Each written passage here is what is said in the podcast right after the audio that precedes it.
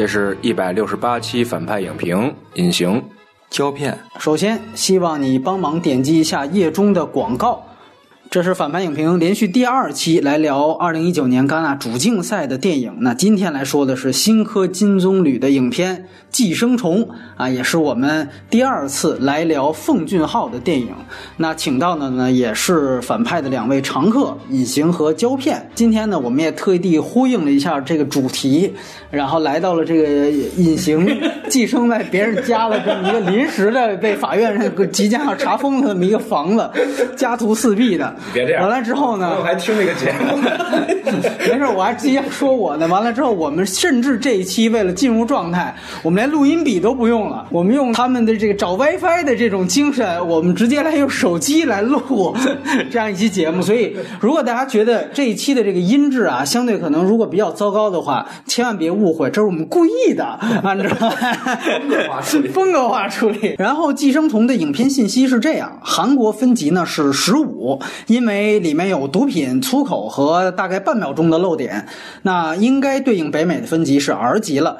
按说是不存在删减问题，但是我第一遍在香港看的，我总觉得那段沙发激情戏好像露点时间更长呀，但我也不太确定啊。欢迎其他看过其他版本的来补充。片尾没有彩蛋，格式呢是二 D 数字彩色电影，它数字中间片是四 K 的。那这是奉俊昊继《玉子》之后呢第二次使用数字摄影机，那他使用了明。名气阿莱六五来进行拍摄，国别呢是韩国，这也是奉俊昊在《母亲》之后第一部全韩资电影啊。那他上两部长片不是合拍，就是直接的外资片。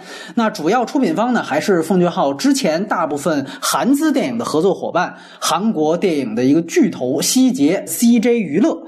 影片是没有原著，他是一九六九年出生的男导演，也是韩国历史上首位金棕榈得主奉俊昊自编。自导的第七部长篇电影，当然这里不包括和别人联合导演的电影和很多短片了。那署名编剧呢？除了奉俊昊本人之外，还有一位男编剧叫做韩进元，他曾经担任奉俊昊上一部《玉子》的助理导演，这一次呢是直接参与了剧本创作。另外，影片还有一位原创故事叫做金大焕。主演呢，这里就要说到大家非常熟悉的奉俊昊的御用演员宋康昊，这个呢是两人的第四次合作。宋康昊的女儿饰演者是九零后的朴素丹，她和宋康昊呢一起演过《私道》。在那个片子里边啊，他是演宋康昊的一个妃子啊，这里边成女儿了。那宋康昊的儿子饰演者崔宇植演过《釜山行》，这我和隐形聊过。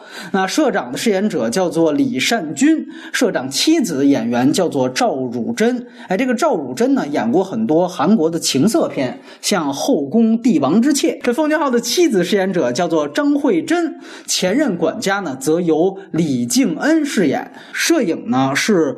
童军彪啊，算是韩国摄影界的大拿了。这是他第四次和奉俊昊合作。此前呢，《玉子》《雪国列车》和《母亲》，他都担任了摄影师。此外，他更是去年李沧东《燃烧》的摄影师，哭声也由他掌镜。配乐呢，叫做正在日。是一个韩国的流行男歌手啊，他其实也是玉子的配乐。更早以前的作品呢，还有《海雾》，那是奉俊昊编剧的一部电影。这个片子世界首映是刚才说的戛纳电影节，它在二零一九年戛纳上映之后的一周，也就是五月三十号就在韩国上映了。这也是奉俊昊个人第二次入围戛纳主竞赛，第四次入围戛纳。前两次呢是一种关注单元。这里说个趣闻啊，奉俊昊上一次携玉子入。主竞赛的时候，主席呢正好是阿莫多瓦。当时呢，这个阿莫多瓦是没看片儿，直接就在发布会上说：“我是不会给那个片子奖的，因为他是网飞投资的。”那这一次呢，他跟阿莫多瓦又等于是同场竞技关系。结果呢，在阿莫多瓦在场刊高分，并且是多位影评人都觉得夺金棕榈形势大好的情况下，最后成了奉俊昊的手下败将。那么成本一百三十。到一百五十亿韩元，它以二零一九年五月的汇率呢，相当于一千一百万到一千三百万美元。它的成本远低于之前两部《玉子》和《雪国列车》的投资。《汉江怪物》我查了一下，因为有大量特效，也比这片高。韩国票房呢，老规矩，韩国是只看人次。那截止到这个片子上映的第七十一天，在韩国的观影人次啊达到了一千零七万人次。韩国影史呢，它排在第二十六位。那这二十六位呢，是包括了外片啊，它刚刚超过了《波西米亚狂想曲》。在二零一九年呢，目前排在年度的第四位，是不及创造了今年的一个票房神话的《极限职业》，也不如《复联四》和《阿拉丁》。那值得一提啊，这个片子的首日开画人次是创造了由奉俊昊自己保持的韩影首日开画记录。那之前。前呢，这个整个韩国历史首日最高的人次是《雪国列车》六十七万人次，这篇呢是六十八万。想见这个金棕榈的光环是起到了很大的作用。但是呢，在三天之后，《阿拉丁》就上映了，一下子腰斩了本片的票房。到最后，《阿拉丁》是卖到了韩国影史的第十一位，而这个片子只有第二十六。但是呢，这也已经创造了奉俊昊个人。第二好的一个票房成绩，第一呢是当年创造了韩国票房纪录的《汉江怪物》，而且两者现在差距不大，怪物呢是一千零九十一万。这个是一千零七嘛？资源与字幕情况，哇，这个感觉说来话长哈。啊，干脆我们外援可以当个话题去聊一聊啊。在这儿简短截说呢，这片子目前网络幺零八零 P 资源刚刚出，字幕呢我看到了，目前是有两个版本，都是热心的非韩语字幕组呢，根据这个台版供应的字幕的枪版资源手打出来的啊，因为。这个韩国的很多的字幕组是，要不然是内部放映，要不然直接因为有律师函追到他们那儿了，就说我们没法译制了。现在看起来就是流出来的这个，根据台版枪版的这个字幕来看呢，也有漏翻啊。这个后边说，但是整体来说，像笑鱼他懂这个韩语，他说还好。我第一遍是在香港看的嘛，香港其实用了很多俚语化的粤语翻译啊，这个可能相对还更舒服一点。但是呢，有一版应该是在这个台版的。字幕基础上也已经调整了一些大陆用法，但是还有一些没有改过来。比如说字幕里边开始的这个“造马”啊，其实就是这个蟑螂的意思啊。造马是这个台湾用语。信息呢，大概介绍就是这些。下面呢，我们先插播打分环节。隐形先来吧，来。我这个片子原来是想打七点五的，但是大概隔了一天之后就七分了。对，就我我觉得它其实是有一个问题，就是它经不住回 回响，但是还是很好看的，所以推荐给大家都看，就是是一个很好看的片子，没有什么艰深的难懂的东西。好，来胶片，嗯，我打六分嘛。啊，反正这是一刷感，你们都二刷，可能考看到很多。我也一刷啊，反正你一刷就看到那么多细节，我看不到，然后我就嗯，只能打一个六分吧。这里面所有的东西，我觉得中国的导演都可以模仿那种技巧。我觉得他是给一些对《杀人回忆》之后第二个《杀人回忆》，因为它的文本内核你模仿不来，但是这个片子的文本内核其实挺垮的，所以你它的外观你可以模仿出来。哎，你就拍一个，表示了非常大的。惊讶的表情。哎，前一阵子就好两年前吧，就有一个那个捉迷藏的那么一个特别容易捉迷藏，不就是韩国片翻拍的吗？是？啊，啊，我觉得就是这个东西，你就可以做成这个样子嘛。哦，你明白了？我觉得你就而且捉迷藏那是？刘杰他照着人家拍的，也就是？说中国导演就直接照着这分镜翻一个可以是吗？不是，照着这个思路拍一个这个东西，我觉得形式感都没有问题。你就说是不是翻拍？是不是翻拍？你这个就是阶级这之间的玩的这个噱头，你模仿一个，我觉得是没有问题的。就这个壳没有问题的，完全没戏。你先说要不要推荐？向什么人推荐？嗯，向什么人推荐？李晨、范冰冰什么的。嗯，我就只能像这个啊，就是一系列的这种啊，一系列这种自己没有故事啊。没有故事、没没有细节的编织能力的人，但是又想那个。学习点形式，然后有觉得自己可以提升一个外观的，就这一类的，无论是影迷也好，还是导演也好，就这一类人吧，看这个就没问题啊。听听，这接下来胶片主黑啊，我操，这得力黑将之后还有呢，内地第一黑粉，这胶片早有不满了，已经黑过我很多我喜欢的导演了。是不是？就拍了一个这个东西，你没有办法啊，没办法，都没有办法。我是正好这片子赶上。一个寄生虫尾巴，完了压了一个昆汀那个的头儿我就待了那么几天，最后一天去机场之前还有一个二刷的机会，我到时候说到底看哪个，因为这俩片儿都挺长的。完了，我是早场看完昆汀那个，没有任何悬念，我说我去刷昆汀的二刷吧。这个就是果断放弃了，我说等什么时候出资源我再看资源嘛。之前聊阿姆多瓦，我也说这态度了，就是今年戛纳三巨头，我觉得这个是三个人里边，我觉得相对来说最不喜欢的。现在我也看到有极端的评论说，是不是这是史上最过誉的金棕榈哈？我也不得不。提题就是说，韩国电影应该至少连续四届进了戛纳的主竞赛，呃，然后去年又出现了一个燃烧最高场刊分数，结果颗粒无收的情况，所以我总觉得这一次的金棕榈就是颁给整个韩国的，因为韩国也没有拿过金棕榈奖。同意这个。然后他这就是一次等于集体的褒奖，然后放在了这个片子上。其实他这个语境还挺国际化的，就是是全世界都是这个问题。这个当然也不算差吧。所以有人说什么阿姆多瓦呢一辈子多不容易怎么着的？那你要这么说，韩国导演前仆后继的，对，这么好几辈子都搭进去了。所以那可能人家出于这么一个考虑给了这个。但是如果你要说值得的话，那我可能还是觉得《燃烧》更值得一个金棕榈。甚至前年给的进入到主竞赛的是《玉子》，之前是《小姐》。我甚至那天看了《小姐》的导演剪辑版。我都觉得小姐更好一些。哦，我还想起来了，就是我为什么能想到小姐，就是刚开始一想铃声，通过铃声想到小姐，但是我我看过通过铃声想到叫小姐，我是。我是看预告片，我知道它这里面有这么个空间环境，但他们说刚开始这铃声是测试音响的。如果你觉得这个铃声不是环绕的，你就可以离开这影厅了，因为它做了一个音响，什么水流啊，这很多特特技设。这个其实挺有意思，但是你看资源体验不出来，现在资源都是日历，都是二点零的。呃，希望有机会。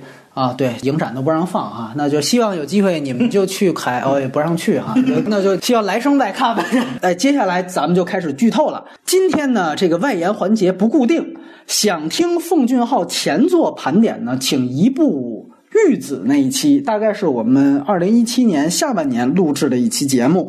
我们这一次聊完正片呢，可能就看着发散一下就进音乐了啊。以下呢就是剧透线。一定要先看完再听这片儿呢，剧透了确实太影响观感了。我看这片儿是不仅是拿了金棕榈哈，豆瓣上目前也是奉俊昊生涯的最高评分啊，九点零，比这个《杀人回忆》还要高。那按照老规矩。这种情况，咱们得先聊缺点。那 先聊缺点，那就我看胶片先来吧。首先，直观上来说，我看的不过瘾，我就看的非常的疲倦，因为这里面从开始有一个攻略性质的这么一个。路线之后，我所有的那个兴奋点都达不到我想象中那样。你的攻略性质是指的就开始一个接一个的进他们家，每个人都开始使计谋了。哎，反正这种使计谋到后来也都没了。感觉奉俊昊他是在用自己的影像上的一些创作惯性来去拍这个电影，嗯，但是他的文本能力在下降，然后他对人物的编织的那种灵感和巧妙的那些东西。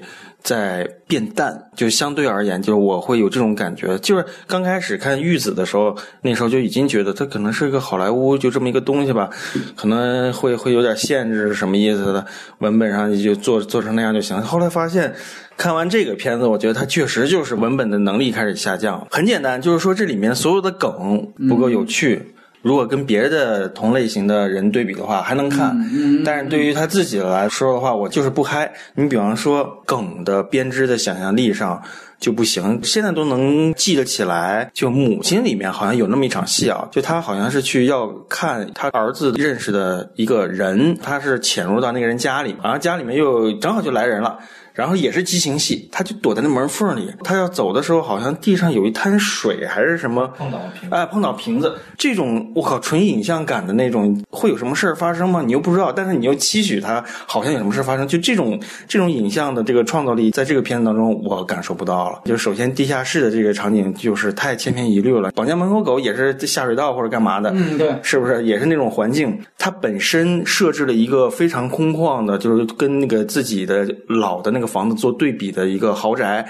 这个豪宅，他用前一个小时的时间去给你看这个豪宅怎么怎么那个大。在这种环境之下，我的心里的投射是：你在这里你是没处躲藏的。有张桌子那又怎么样？那么大的地方，你一眼就会就就就暴露了。但是他就是在那桌子底下待着了。这个想象力是非常匮乏的，在我看来。而且在那场戏剧冲突里面，就是沙发上的人在发生的性行为，然后底下这三个人的给你给的那种两组人的交锋，其实也非常单调。那个镜头就给了宋康昊，他的女儿跟他妈是听到这种这这什么反应都不给了。就说我觉得这种交织和互相刺痛，在我看来就这太单调了。这个电影通篇都是这种单调。和乏味的硬给你，比方说他们两个人两组人的相逢，就是前代的蟑螂跟我这个这一代蟑螂相逢，是儿子跟那几个人噼里啪啦摔下来，他只能把这个摔拍得很用力，然后几个人很狼狈，就拍这种东西。但是这个逻辑在哪里呢？他们就这么相见了，然后暴露了自己的，就是狡猾，这可能是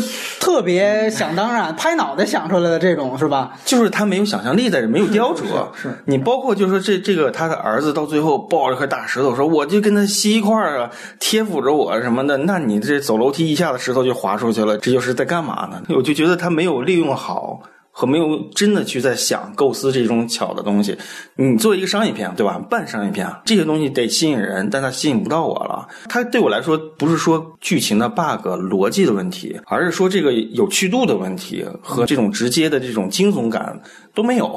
我一点不觉得惊悚。然后你你说那个当年那个小孩在那吃蛋糕，然后那露出半拉脑袋，都有点想笑，你知道吗？我看到那儿，我觉得很可笑。但是你说他的什么所谓的比喻啊，所谓的预言也好啊，这些都已经好娴熟了，你知道吗？就是这种娴熟，我不需要，就我不需要这种，就就你对于阶级这个已经完全下了判断，然后再拍他们的这种娴熟，我其实在这一片子我不需要，我想看到你是不是有一些其他的缝隙当中有其他的情感，我都得不到，这里面没有任何的立场的变化。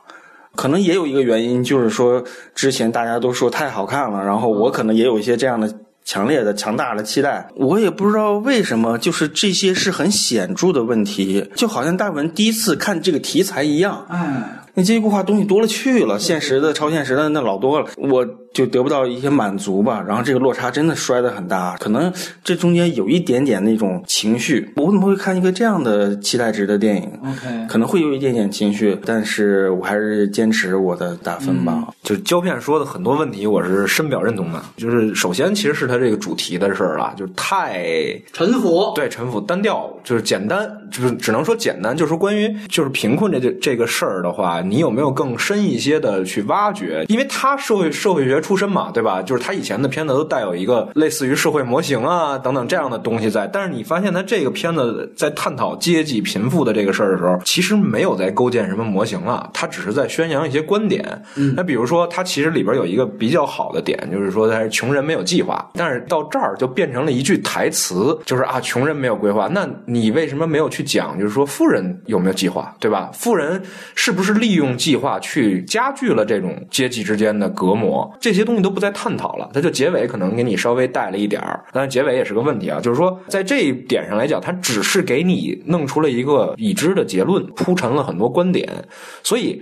如果说它是一个作者性和类型化的结合的话，就是它这作者性其实已经没有什么新东西，也没没有什么前瞻性，对吧？没有什么先先锋的东西在这里边了。就你同样对比，就是韩国去年的那个燃烧的话，他讲阶级，对吧？他讲的那个要比这个要深刻很多，而且他典型的带有了一种精英视角去解构社会现象和和阶级问题的这个东西。但是到这里边没有，它更多的像是一个宣传片。就是我给你展现，哎，全世界的贫富两者他们之间的那种状态、情绪的东西，但我不再去做一些什么解读或者是深刻的分析。这个是我觉得他在主题方面的一个比较弱的点，就是甚至说他在这块还不如他的第一部作品，就是《绑架门口狗》那种去构建一个社会形态，利用这个社会形态去输出一个观点的那种能力，就是嗯，在这里边是弱于那个的。就另外一点，就是提到刚才他说他这个。结尾的这点，就我实在是觉得他那个结尾就是又来一个儿子的意淫，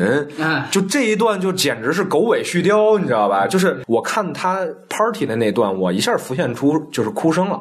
啊，就是哭声最后的那个也是一个乱杀。我觉得你就截在那儿就挺好了，你为什么后边还要再来这意淫呢？因为。他这个意淫其实就是在给你讲，就穷人的计划都是意淫，对吧？穷人有了计划也是意淫，但是太直白了。其实他这故事不是很直接直给的，就是说，哎，富人坏，穷人好。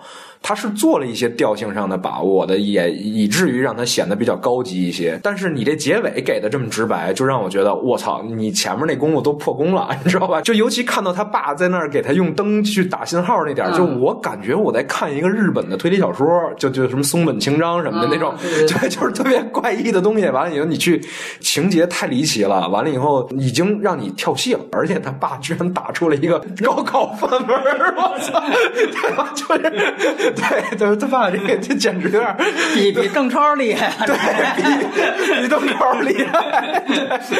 对，就这这这个让我觉得，就是说你这个就有点太没必要了。对，就是其实他等于后边这结尾把前面自己值得肯定的东西给给破坏掉了，给推翻掉了。完，第三点就是刚才也是胶片提到，就是关于人物刻画这一点。这个片子我觉得说，哎，在表演上还算比较不错，人物刻画比较不错。其实就是宋康昊和那个男主人。但是其他人呢，就完全流于表面了。要不是说有那场沙发做爱那个戏啊，就是那女主人基本上就是一 AI，整个状态 就是完全是一 AI 母亲，对吧？AI 太太就这么一感觉。而且就是沙发做爱的那场戏，就是你看也没做吧，反正啊，对对对，反正激情，哎，对对对对，擦边性行为 是吧？对他给宋康昊的镜头，他给到就是宋康昊的反应，这些都是挺有张力的。但是其他人在干啥？那完这场戏，他们逃出去之后，大雨，他们又没有在想这些事儿。这个我觉得，这个不是光说演员表演的问题了，他其实是导演的问题。我觉得更多一些责任在导演更多，就是他没有给到大家一个状态性的东西，就是每个人都是在某一段戏里边去表演。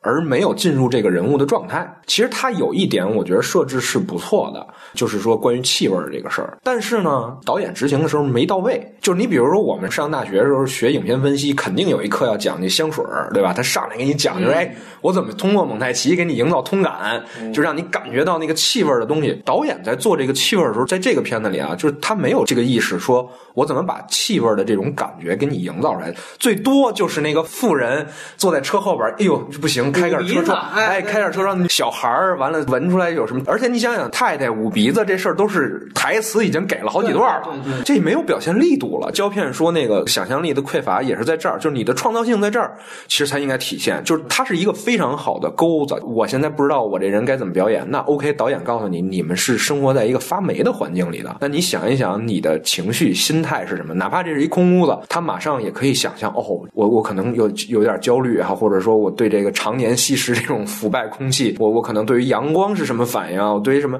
他马上就进入了一个人物状态。但是你去看的话，只有宋康昊抓到这一点了，就是这一家人里边只有宋康昊抓住点。同时，导演也只把镜头给了宋康昊，而其他人没有太多的这样。其实按我们顺理成章的来推测的话，最应该对气味产生敏感度的，其实应该是他儿子。对吧？还跟人舌吻呢？你想想，他不应该是对自己这个气味是最在意的吗？他没有刻画这些东西，所以气味这东西就让你觉得到后边就变成了一个顺拐的东西了。朋友看完了，因为当时就是我这编剧朋友，当时我还聊，我说你去看看那个，正好看看《寄生虫》，他做了一无形的锚点。他看完他说，我觉得很刻意这一点。我说对，他导演执行不到位，他刻意。但是如果这东西做在剧情设定上，我觉得这个其实是非常好的。他一方面有一个具体的事儿，对吧？他是很现实的一个气味的问题。他一方面。他有表意的东西，完了，他同时他给演员了一个空间，就是哎，我怎么去表现一个无形的一个状态？如果他真的能拿捏到位的话，这是非常有利的一点。刚才跟胶片聊的时候，胶片还说说，哎，那个气味它不能让我产生情绪推进，我觉得这就是你在这儿的表现力匮乏了。那我不相信。说这两家人有区别有多大？他们真正本质上的区分有有有多少？所以你就到这儿，你就觉得说，哎呀，操！又给宋康昊，完他非得要给一个，就是在最后一场杀戮的时候，那男主人公去扒那个上一代对扒尸体的时候，弄一下鼻子。宋康昊当时 激动了，对，急了，就冲上去了。这个其实就很很鸡血了吧？对，有有点腐人性了，是吧？对，其实就是在于你越是心虚，你越会在哪儿。凸显表达。我们就是说，他做气味文章这事儿用了多少回？小孩儿来一次，对吧？社长在那个沙发上来一次，他们自己在家里还叨咕了一次。完了，大雨之后说了一次，富贵妇人开窗户一次。但是你还是不信服这个 这个点，那这我觉得这是显而易见的一个导演上的问题。他甚至就不是剧作的问题，他甚至不是表演的问题，就是你也没给演员空间。他们转过来到大雨的那场戏，女儿还在心心念念地下室那俩人怎么办？这些前面的这些状态都烟消云散了。还有一个点，其实是在于他叙事效率这事儿。你去看他，我我是认为他是很好看的啊，就是，但是呢，你去抽离出来，你去想，他这片子其实没讲啥。你不说他表意的那个层面、主题层面讲了啥的话，你就说他事件没讲啥。第一趴就胶片说那他们弄一攻略。第二趴进去忘乎所以，第三趴一场大雨，第四趴就是结尾的杀戮，非常简单。他在里边好看的点是在这个每场戏里边给你制造花活的能力，这个我觉得我是认的啊，我觉得还是挺厉害的。但是将近一百四十分钟的一个篇幅，去讲这么四趴的段落，人物关系又不复杂，你讲这么简单一个主题，我是觉得那这就是叙事效率其实比较低。你其实是可以在这个程度上去做一些主题上的工作，人物刻画、细节刻画。其实说白了，他家这结构，你看到最后啊。有一块还是没明白的，就空间结构，就比如它二层楼的这个结构其实是不清晰的。已知比较清晰的是它大厅的这个结构和它地下室的结构和它大厅与车库衔接的这么一个循环结构。但是它这个家庭的院落到底是一怎么样？其实它并没有完全给你展展现清楚，就是它也没有充分的利用这个空间。那你没利用的话，是说你在设计这个故事的时候你就没带到，还是说你在美术上的时候没有物尽其用的把你这个空间利用的更好，去多想一些做戏的点？就比如说刚才胶片说那，我非得把一场最重要的戏放在一个最空旷的大厅来做。其实你这么大预案呢，你完全可以再想一些别的法儿嘛。他没有，他就是只是用了一种比较取巧的方法吧。这四点是我觉得他不足。刚才隐形提到关于这个说穷人没有计划这个事情，其实他其实是有一个设计的。他开始你看这攻略就是他们的计划。你能明显看出，这是他们按部就班的，所以他们其实是最后到体育馆那场戏是一个本来我计划都挺好的，结果到最后一晚上的事儿就把我的所有计划就全都打乱了，所以他有那样的一个感叹。啊，这个是一个，然后另外一个，刚才焦片提到的那场戏，就是说这么大一个空旷的空间，你躲在桌子底下，这个非常非常简单。我第一遍看的时候，我也有这个感觉，包括说他最后设计的那场就是出逃戏，然后突然那小孩就醒了什么的。但是我觉得这个片子有一个特点，就我也不说反驳，他总会因为他有一层意义，然后他告诉你这场戏其实我没有白拍。刚才你提到的这个桌子底下这场戏，其实就是在讲他们重回半地下。这就是他这个寓意，所以你看他那镜头一上一下，他就是要指这个，就说你们看，你们开始不是在那喝酒吗？操，最后你还是得躲在桌子底下去。然后第二个是他们在喝酒的时候，宋康昊妻子说了一个比喻，就是说你信吗？主人一回来，你就得像蟑螂一样，你就肯定还得躲起来，然后一开灯就四散而去。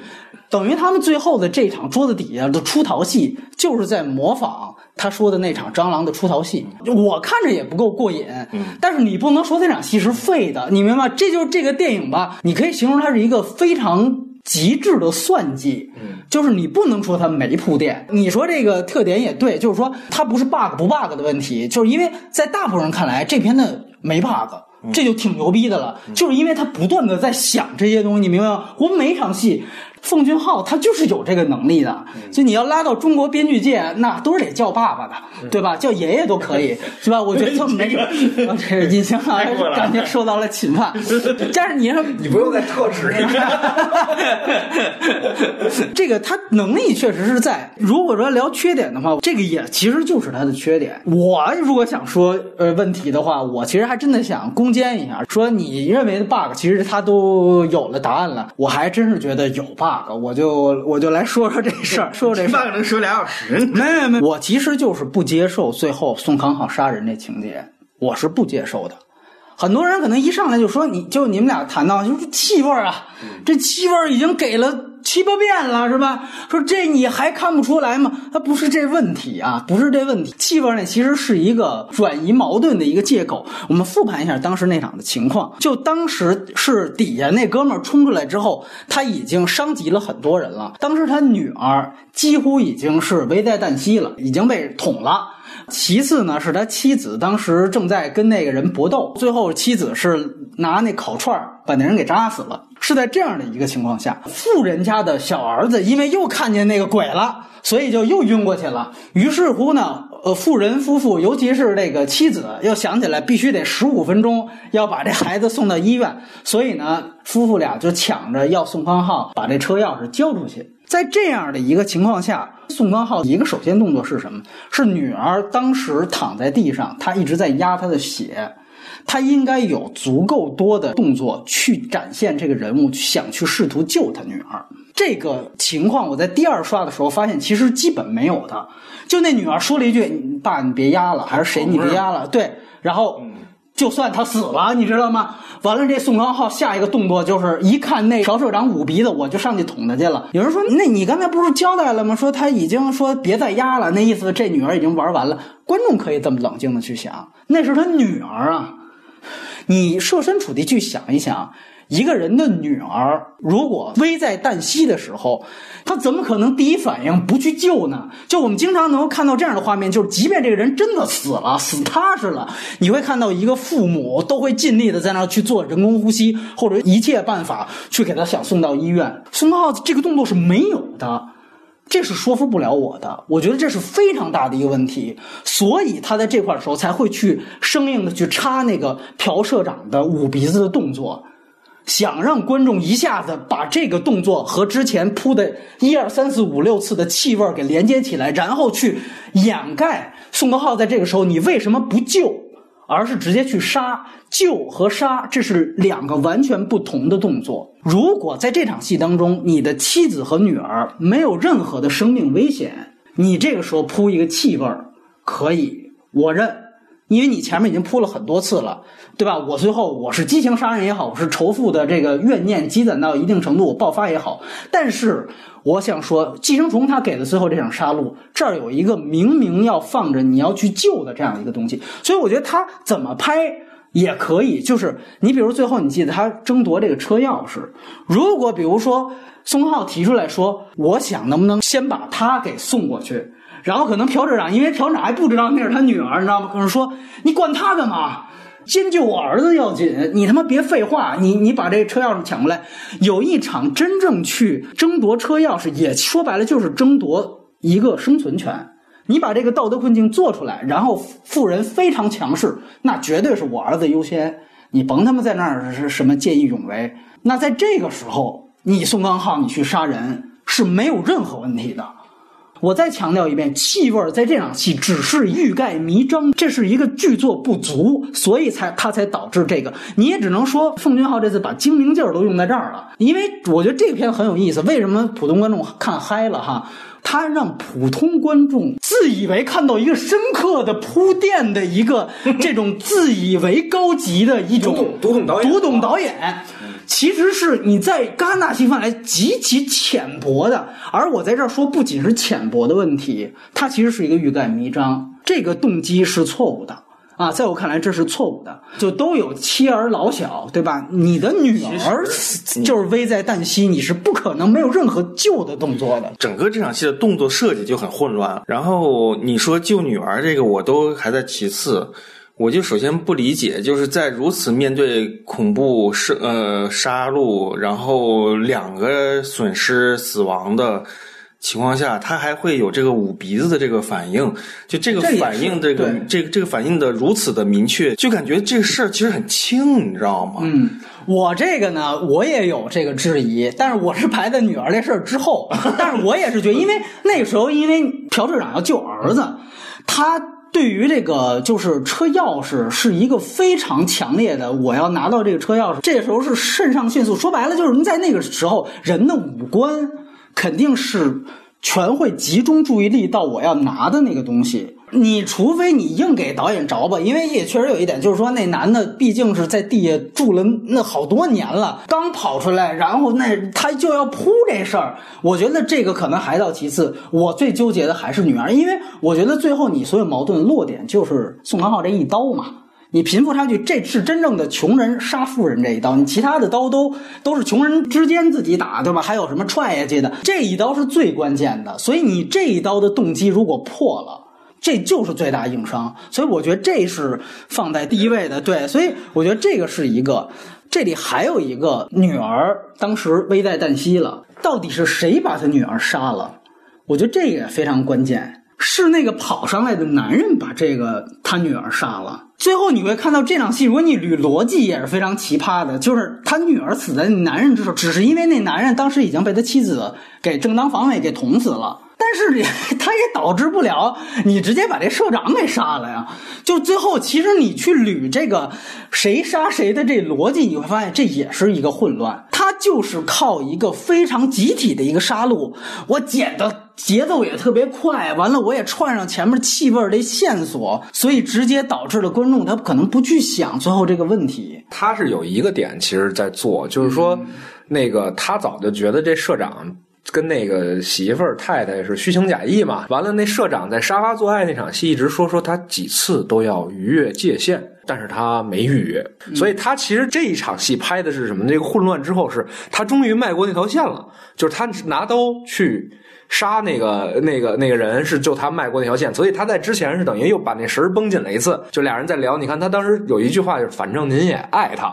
就是宋康昊跟那社长说完，那社长马上变脸了，那意思就是说你就管好你工作就好了。完了，紧接着是后边这场戏，这场戏的逻辑他想用情绪去做，他不想讲人物人物的行为逻辑，他想讲的是我那人到那会儿非理性了。觉得这片儿就是很多东西都是说出来的，让你感觉它就是有功能的。对，就这场戏其实还是起到欲盖弥彰的作用，他就是想让观众顺着这对人物关系往下想。对，最后你就觉得，你看前面我铺垫了这么多次了吧？什么越界什么的，包括他提到，就是说，但是他的气味是越越界了，早就越界了，所以最后又捂鼻子。那就说操，你既然嫌我气味越界了，我他妈直接就砍你就完了。但是问题是在于你女儿倒在那儿，你这怎么算呢？所以我觉得这是一个非常大的问题。而且就咱们说，就这十五分钟这事儿，他们家到医院最多十五分钟，我是不了解现在这个医疗水平。就是他女儿这不是头给直接削两半儿，十五分钟他要是能够用那个奔驰车去给他送到医院，就反正你没说服我，这人死透了。你那儿，你明白？你要这人他妈脑袋直接给昆昆汀的江哥似的，脑袋直接飞了，那咱那你可以杀去，无所谓。在我看来，就是一个父亲对于女儿直接救的动作没有，就女儿说一声别压了，这事儿绝对不行。我觉得这事儿不能洗，就在这儿。其他的其实就是两位刚才提到的，就他其实就不是说剧情逻辑内部的问题了。当然，你要说硬找，还有一事儿就是，大家想想，他最后是。两封信，爸爸写给儿子，但是实际上真正到最后起始的是儿子在念白，就儿子那封信，他他写给谁呢？其实你只能说最后他是写给观众的，对吧？那就是一旁白，他怎么传递给他爸爸呀？是吧？宣传片嘛。对，那是只 那就等只能当日记了，跟他女朋友似的，你写一日记，等于其实最后不是说两封信，是一封信。他儿子那个，如果最后是意淫的话，那那就没有信，那你怎么传给他？就是很强行的嘛，对吧？你最后就是念念给观众，哎，就特别普通韩国电影，你明白吗？其他的就是属于主题，但这也很让人失望。最大的问题就是说，其实它是一个提纯化的东西，就是你看它其实整个片子就聚焦三家，你把那地下夫妇也算上，就三家，两处房子，三家人，完了。就没有任何社会延展的东西。别看，比如说《杀人回忆》，他不断在强调八十年代那个就光州事件以来的那些社会民运的这学运的，包括还甚至起跟这个案件的调查起到了作用。就其实它是包含了一整个社会的燃烧也是这样。你通过这样一个小的案件，你看到的是一个社会的横截面。这片呢不是，它其实是一高度提纯化的。提纯化里边说这主题呢，也是他之前的这个《雪国列车》里边有一个非常直白的一个比喻。那讲阶级嘛，最后节车厢就是底层，头等舱的车厢都是在这个车头。完了，这个蒂尔达斯温顿跑到这个呃尾部车厢去跟他们说：说你们是鞋，我们是帽子，鞋不能放到帽子的位置上。不然的话就要出乱子。这片子就是最邪想跑到帽子的位置上，最后又给打回去了。老说他是学社会学的，我有时候特别好奇，他社会学学到底怎么样？就这都是最基础的这种民科的东西，来回来去说，你明白吗？就是上上部拍火车，上一部拍猪，这一部拍的是这个屋子屋子，不描写周围的人也无所谓，就是。但他还描写了，就是那撒尿的，总是在他们家撒尿，就大家都是都是垃圾，我就天天在这混呗，然后怎么撒尿都行，然后他们还出去泼水，泼水还变成慢动作，我这服了，那个 那个影像真是太莫名其妙了。但是我就觉得，就说你你单独描写这三户人家，我觉得都没问题，就是我觉得它里面内核互相的制约关系，他做不到。我觉得问题在哪儿啊？它不仅仅是一个空间上的局限，它其实在时间上也是局限的。它局限在了一个现在进行时。地下那个还能让人想一想，就主要这两家吧，穷富这两家，它的前史是几乎全没有的。你们不觉得吗？穷人这一家。我们去复盘，他只铺了一场戏，就是他们折那个比萨饼的盒子那一场戏。他那场戏呢有两个功能，我觉得有优点啊，我之后也会提。一个是说这个其实是一个廉价劳动力嘛，另外一个呢，它主要在展现他们这一家是就是能说会道，都是非常精明的，对吧？马上就把劣势转为优势，它其实是铺垫后边他为什么具有攻略能力，对吧？但是富人这一家其实是几乎什么前史都没有。等于一上来就是这太太，完了就开始攻略了，你知道吗？然后攻略就全都非常顺利的就全都进来了。它会带来什么问题呢？穷为什么穷？富为什么富？这个缘由是没有的，这是一硬设定。就上来他们就是富的，那边就是穷的，完了就来吧，咱们就攻略吧。宋康昊有一句台词，就是他们在喝威士忌的时候，他就说：“哎，我觉得富人这家太好骗了哈，也这就是一问题，你知道吗？就为什么让大家觉得富人这家都是大傻子？因为你根本没交代他前史，所以在这块是不让人信服的。就是比如说这个富人，他你看起来他是一个大概是做电子行业的这么一个老板，对吧？社长嘛，是一家公司的一个老板，那他是何以做到社长这个位置的？”比如说是有一个他公司的一个有一场戏，有一场戏是面试嘛？对他完全不够去铺垫这个人的前史，就他有多聪明，他有多什么？对，或者我们这么说，就富人分几种，一个富人他是不是有原罪，对吧？什么叫原罪？你比如说像《狐狸猎手》，他讲的是一富二代。或者说，在那边是一个世袭贵族，那他的原罪可能就是他一切得听他妈的，因为他所有的财产、所有的地位全都是来源于家族，他家族是非常辉煌，所以他妈老觉得操，到你这儿生这么一傻逼，所以他从小到大非常有钱，但是他想做的所有事情就是受到他妈妈的认可。那还有一种富人，是我们说白手起家那种。啊，白手起家就是我从这个草根阶层，我是打拼上来的。但这样的一种人呢，他可能有，比如说劣根性。你像比如说，哪怕是社交网络，那他也有劣根性，就是他到底抄了别人的创意没有？这个抄袭的这个劣根性，永远在这个片子当主题。富人分很多种，白手起家有白手起家的问题，比如说他可能虽然很勤奋，但是价值观还是有野蛮一面的。对吧？你像中国现在的这些他妈的就暴发户，他是有野蛮一面，他信奉那种达尔文主义。你像九九六，最后去分析，你包括刘强东那那德行，那这是一种富人。还有一种富人是刚才提到，就是富二代啊，我是世袭的。那这样的人可能他会非常文明，非常有修养，但是他们的问题可能真的就是有些懒惰，非常大的区别。那在这个区别里边，你可以告诉我。你凭借现在影片的信息，朴社长是属于哪种呢？你判断不出来吧？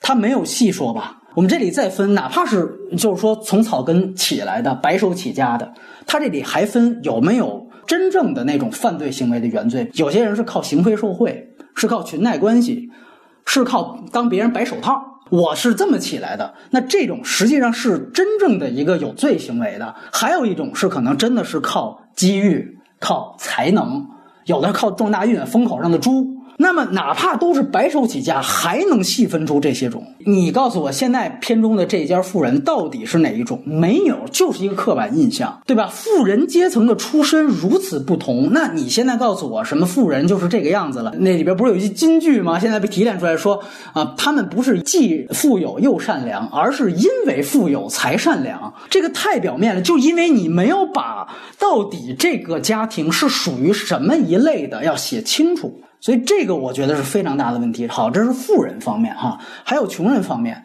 虽然比萨饼那一个盒子那块能展现出来他们的一种技能，我能说会道，我能把劣势转成优势，然后我这些人有一些小聪明，但是我仍然认为，就后边他整个攻略这一长串啊，各个职能，他后面攻略所需要的这些任务的技能是全方位的技能。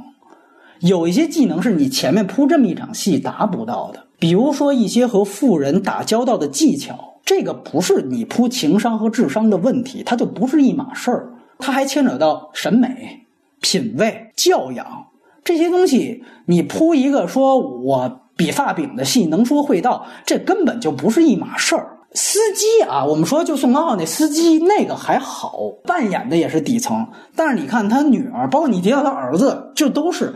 他女儿，你记得他女儿膨胀之后，在他们家喝酒那场戏，有一个细节，他吃零食，就吃着发现，我操，这是狗粮，就是你你想想，那这得底层到什么程度？这样的一个人，哪怕你在美国学习过，然后你跟富人打过交道，他各方面的谈吐举止，你让我相信他能轻松的蒙骗这些富人，我也不信。你怎么做到前面所有攻略是无破绽的？因为你只是交代了一个小时的戏，但是其实前面的戏涵盖了好几个月，他们最后才因为那场大雨出了问题。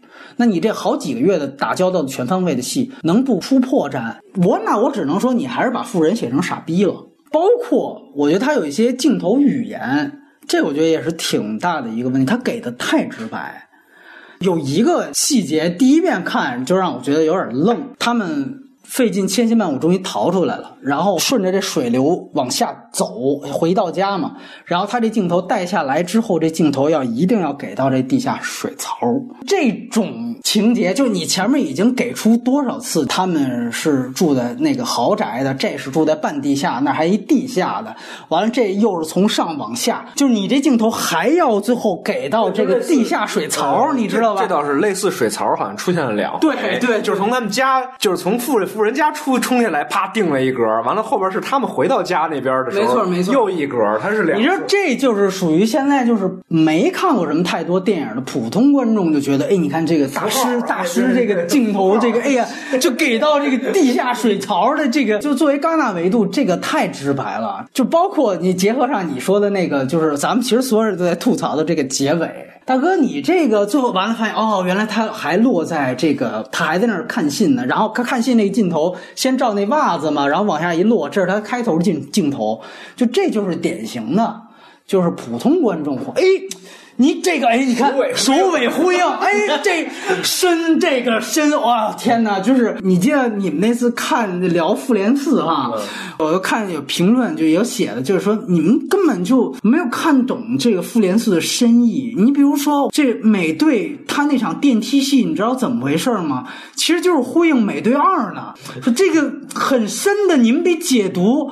我说我操，大哥，这他妈不是是个他妈看过前作人都能知道的梗吗？现在就是其实是鸡同鸭讲的一件事儿，你知道 这个跟鸭讲，就跟鸭讲的一件事儿，你造吗？就是这种感觉，把镜头摇到了地下水槽的。其实我觉得美术的设计，我觉得挺有意思的，就是那个，比如说那个马桶的那个东西啊，对，啊对对。其实我就觉得你已经有这么好的设计了，你怎么就不再玩出一点什么东西呢？然后这马桶就在不断喷屎。然后做做做马桶盖而且它有有一种就是说合理性吧，就是说可能这个马桶在那个地地下那个抽水压，那么抽抽不了，建高点儿，可能有这么个原因。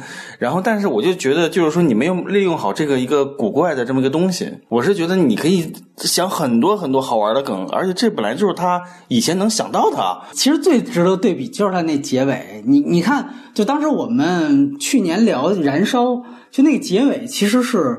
就是非常大的多义性的，对吧？当时我们其实后来看到，其实它有另外一个意思是说，整个最后它整个真正燃烧的段落是它虚构出来的嘛？你会把这个点带入进去之后，你发现前面全是通的，他已经给了无数次他的创作焦虑，然后他无数次没有想写的东西，到最后他追的那个女神死了之后，他一下子有这创作灵感，所以他的反击是在他的作品里，就这个多义性是非常明显的。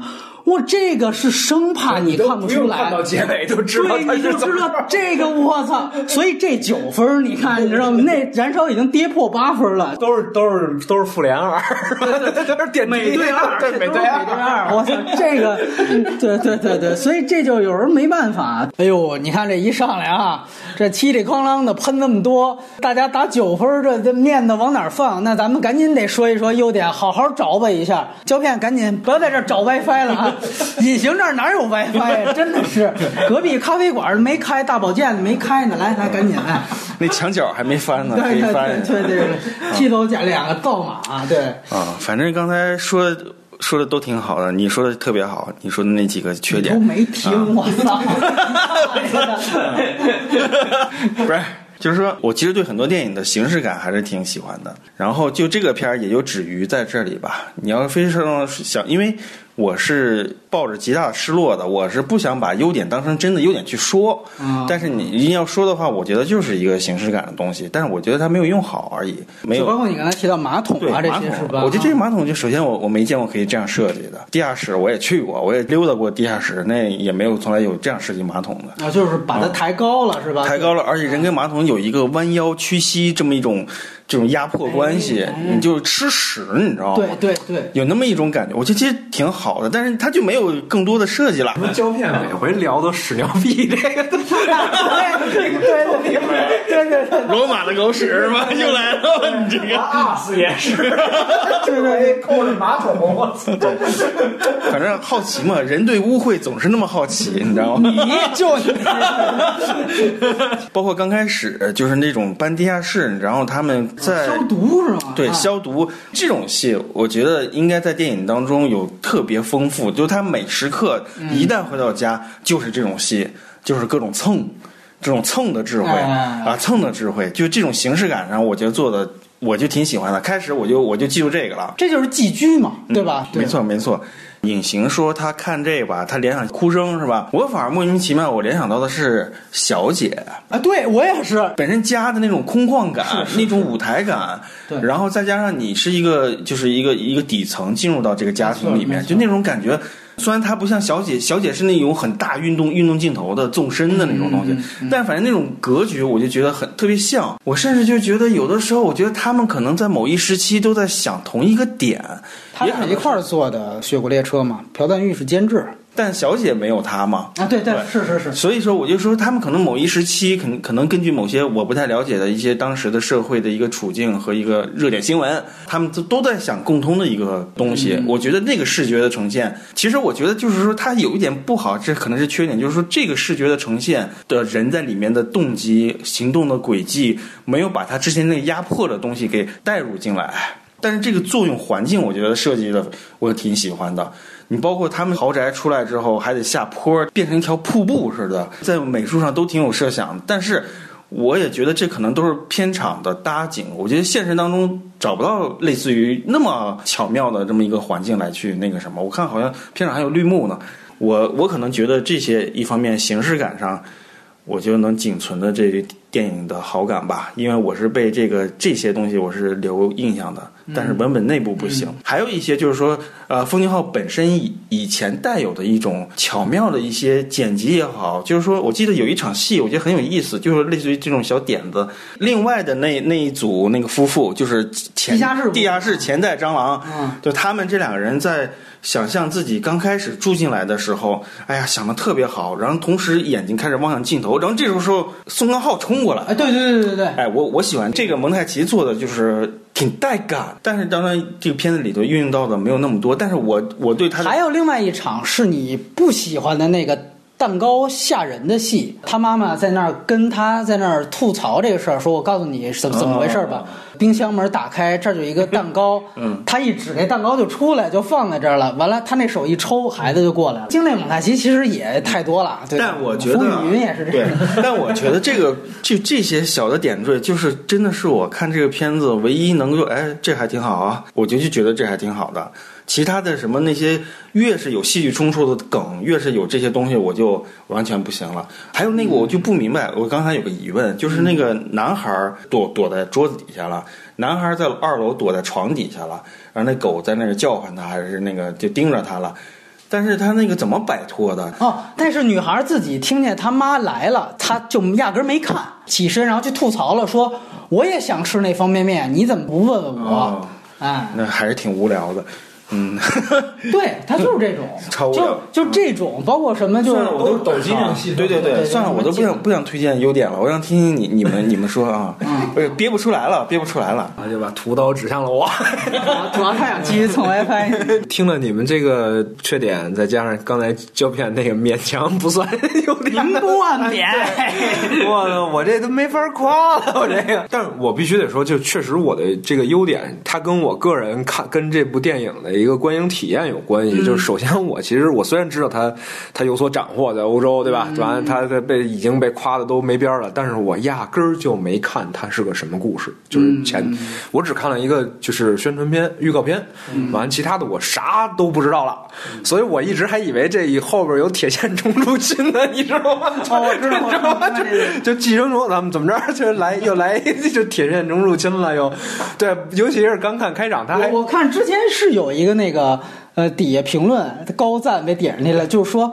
韩国啊，拍这种这个怪兽片什么的，确实是特别擅长。对 啊，尤尤其你我刚开始看的时候，他前面还有一幕杀虫那戏，你知道吗？我操，就是当时我就说，变异你看，你看，哎，我说你就看后边肯定出事儿。第二第二天这这撒尿他就得变异，釜山行了是吧？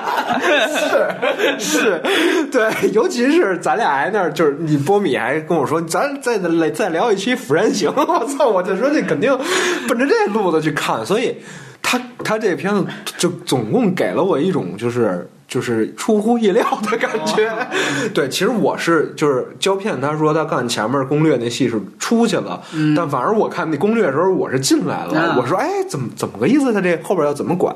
不是那个水蜜桃那个太那个粗暴了吧？就是，而且这个老太太就是你想，这老太太那么警觉的，就是干这么多事儿，底下还得养着一个。然后这水蜜桃就家里有这样的一个人，然后他不没有任何的反应嘛？当然了，这都是硬设定，这这这通篇都是这样啊通。篇都是这样。对，就是就是有点浮夸的刻意嘛，对吧？啊啊啊！你别你别干扰我说有点，要不然我也说不下去下去了。他那个其实有个自我致敬，那个桃子，就《杀人回忆》里边，你记得拿桃子当一个道具，塞到那个女尸的阴道里面，酒块什么的。这是致敬吗？这是致敬吗？我操！你就是因为他后边把这个当禁果了，他就喂他女朋友吃嘛，对，所以这就形成了一个闭环。什么情况？咱们能不能好好聊优点？我操！这就是优点。对，波波米的优点，我操！好吧，当蜜桃成熟时啊，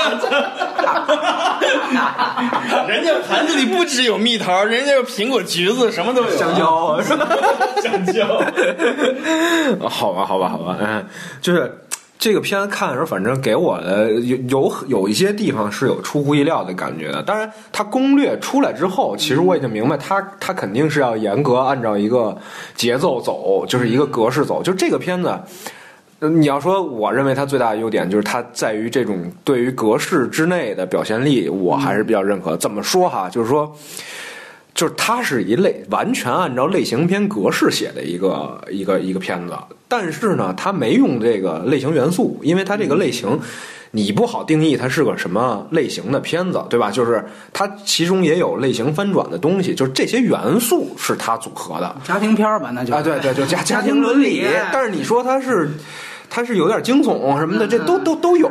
对他其实最基础的那那节奏就是什么？就是说，你别看现在闹得欢，就是小心日后拉清单。对，其实就这么一个，就是你看他前面就是越闹得越欢，其实观众就会形成一期待，哎，这事儿得漏，他什么时候漏，对吧？他第一个，他还不是说。哎，最后看漏了怎么样？他是看你什么时候会漏。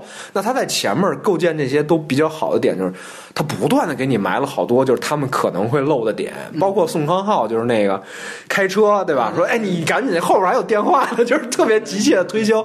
就这些点，他埋了好多。包括那个他进屋之后，还还摸自个儿媳妇屁股啊什么的，就是他制造了很多不和谐的，就让你让你去期待破局的那个点。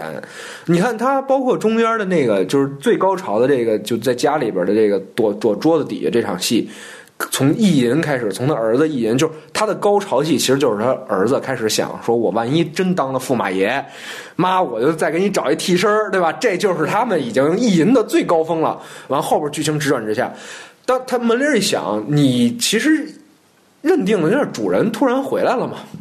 哎，不是，操！他给你加了一新故事过来，他的 B 故事出来了，对吧？操！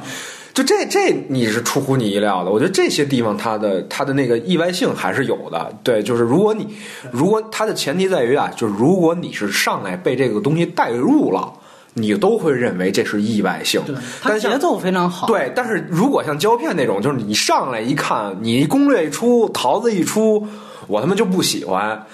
那你后边这些你都会觉得说操刻意浮夸，它它有这么一个前提条件在在这儿，我觉得，所以，所以我我觉得他这个这个整个意外性，包括其实最好的，我觉得就是说他这个大雨这场戏是好的，因为其实他通篇啊，他就是说你看。拉清单谁来给你拉？那观众就认为那富人操，要知道你这样，肯定办你办你丫的吧，对吧？他富人总得露出他那个凶残的一面，对吧？前面都跟傻逼似的，对吧？俩人都对对这一家人都挺客气的，后边得办你吧。我发现从头到尾都是傻逼啊！对 对，而而且其实他前面也给了你一个就是诱导，就是那个就是那个社长处理司机的那个事儿的时候，你就觉得啊，其实这人有凶狠的一面的。其实你期待就是哎，拉清单一破局，那这后边这戏好看，你看你怎么去使。结果他给你支片的是什么呢？他拉清单没用富人给你拉，他用这一场大雨，完了转回头来是一 party。对吧？那边是体育场，这边 party，他他用这个表现方式去给你去去弄了，就是你看，你最后还是得打回原形，你还是得特别局促的回到这个位置。他用了一种呃，还是尽量的去求意外的方式，再去营造一个节奏上的变化。我觉得这个是可取的点啊，就差不多了，是吗？嗯，你 这也是升级出来的，你这个。嗯，还有呢，还有呢，还有呢啊！我还是觉得它中间的这个在在屋子里，就是大厅里边的这整这整场戏还是都不错的，包括像就是你说的那个上下啊，这个这个表意啊，虽然我没提炼的这么清楚啊，但是你看的时候你还是能。有他这种感觉的，就是我是觉得他这整场戏就是一个戏剧，你知道吧？就是一个戏剧段落，就这个我觉得还玩的挺有意思，就是也是一高形式感吧，对吧？就是帮给你局局在这儿，完时间都是统一的，完了就都在这儿，完了哎，你看中间怎么给你玩花活？就是我觉得包括它里边就是。这一段就是呃有点很像奉俊昊一进，就是他们从桌子往外钻，完 那个宋康昊爬一半，啪挺尸了。挺尸之后，这边所有关系都带着，就是你看后边一段戏是加的是社长跟儿子的互动，但是镜头里边都带着这个这个宋康昊，他就是给你制造这种紧张感嘛。但是确实呢，这段戏是没法跟母亲的那个。水和手指的那个、那个、那个相媲拟的，但是就是你在这段戏里还是能感觉到，哦，这是奉俊昊的风格，就是他玩悬疑，他玩的那个镜头上让你的那种惊险感，就可能包括你刚才说的，就是最后一场戏逻辑你不认哈，就是但我认为他是在做一个比较好的点，他其实是在刻意的制造一种就是。呃，侵犯感和黑色的那那么一种基调，就是他尽量规避富人跟穷人的直接冲突，这是他要故意规避的一件事。你从上来刚开始看这戏的时候，你是没办法一边倒的站向任何一边的。就是说，你看我站在富人这边，觉得穷人这边干的他们有点过分，还是说我站在穷人这边，我觉得他们弄富人挺爽。你在这块是没有办法完全去情感投射。任何一边的，就是我觉得这是他刻意营造出来的一个一个一个感觉。完了，你他是让你带着这个感觉往下去看，就像你说最后那场，那按理说最简单的就是俩人争，最后争一个车，最后操造他妈宋康昊一脚把他给弄下去。我觉得他是不要这个，但是他后边没处理好啊。对，那你为什么杀呀？对，就是他没处理好，就是其实按你说的应该就是把女儿杀的更干脆一点。嗯，就宋康昊进入失控状态了，他他就。没办法，就就就上冲上去，去去去杀人。其实他这段要是处理好，更好一点是什么呀？就是你别给那么多镜头交代，你就给观众和局中的所有人都有一出乎意料的感觉，就是他当捅了那个那个谁一刀，完了他往回倒的时候，他倒出哦气味儿，就这个符合人的心理。就是你有时候干出一些非理性的行为或者极端行为，你当时不意识不到。我为什么犯了这么一傻逼事儿，或者我为什么干了这么一件事儿？但是你坐下来想，我操，这条理特清楚啊！你看他气味儿，他对我这个，你他要是按这种表现方法去做的话，可能会更好一些。但是他他现在这个确实是按你说完之后，我我觉得确实是问题挺大的。但是呢。他更上一层的目的，其实是在于他不想让那富人说：“我操，我就踹你宋康昊一脚，你别你别拿这车钥匙。”他就故意就是说：“你看这里边就没有任何一个人啊，说就是富人这边就占有绝对权力的这一方的富人这边，他没有直接去攻击穷人，但是没有斯文扫地的那一刹那。对，但是穷人到最后却有了一个非理性的。”攻击就实际的标靶就是社长和宋康昊这一对人物关系，但是呢，所有戏剧冲突和矛盾冲突又不围绕他俩去做，他他其实想要这么一东西，我觉得在前半段都是成立的，就是整个这个基调都是成立。就是你看你在道德上、情感上到底站哪边，哪边你都不会站。哎，你带着这往下看，就是他有一点侵犯感，就包括我看这片的时候，其实我也在在想登堂入室。就就就欧荣的那个登堂入室，对，因为他给我的感受是一样的，就是我看登堂入室的时候，中间有时候快看不下去了。它不是不好看，它是好看的让你看不下去了。就是你中间会觉得心里特别扭，你不知道别扭的点在哪儿。就包括这个他们的那攻略起来的时候，我心里也特别扭。他逾越了道德界限或者伦理界限的一些，但是呢，你又不好评判他的对错是非。是对，就这种感觉，我觉得他是。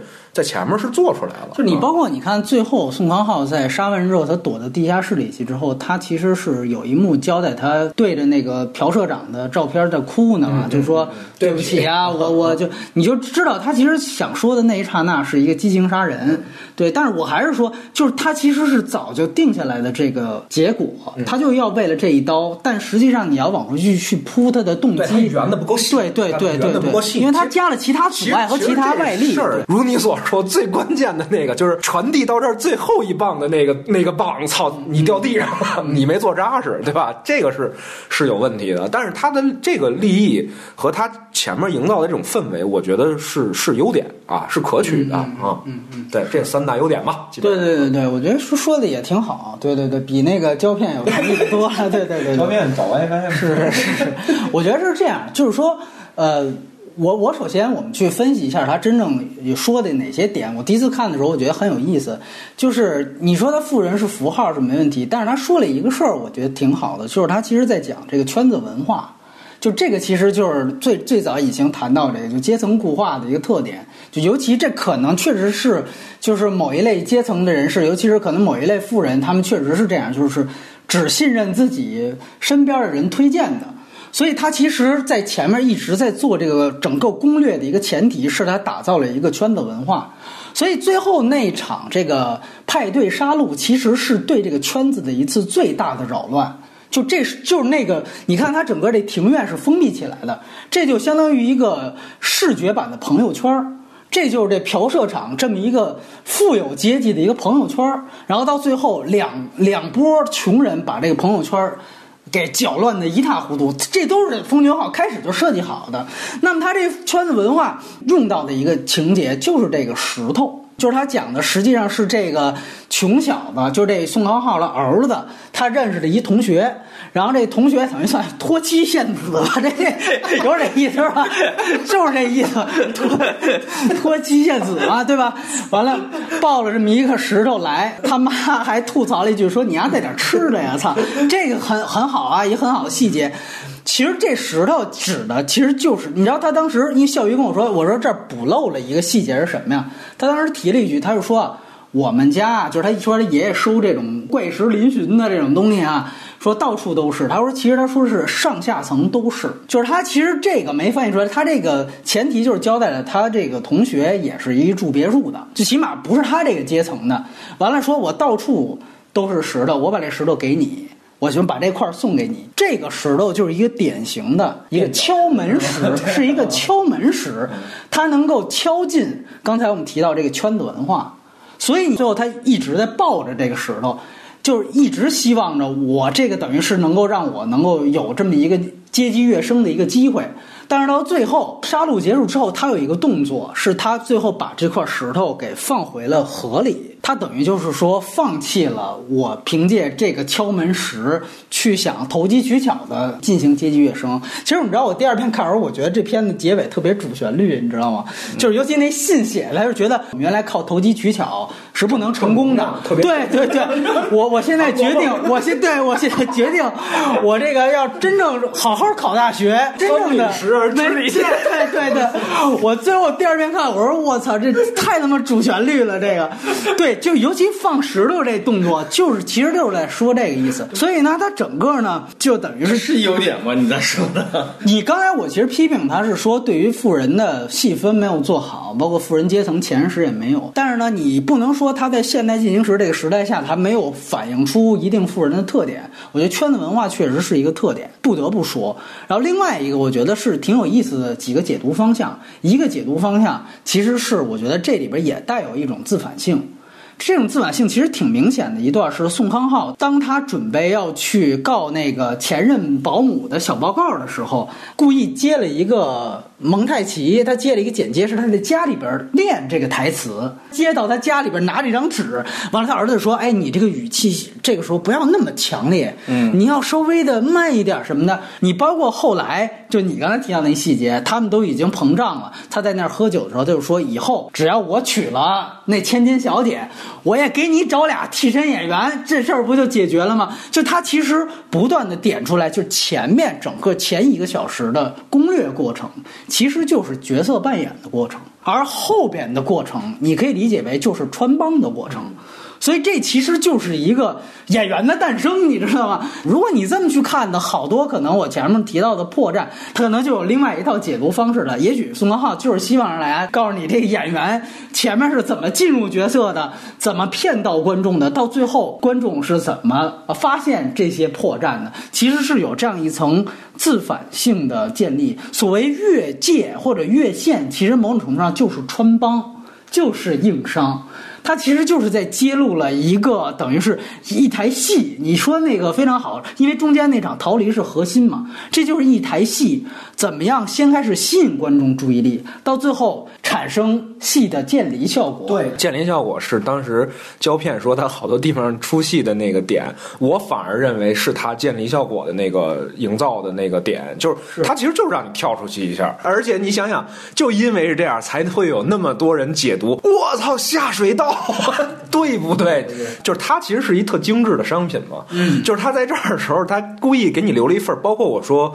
就是他这个黑色和侵入侵犯感的这个营造的点，就是他没让你进入《釜山行》打僵尸的那个鸡血那氛围，他让你在中间，你就有对这东西开始有解读空间。你你或者是去这样去理解，他们宋康昊一家其实是一些三流演员。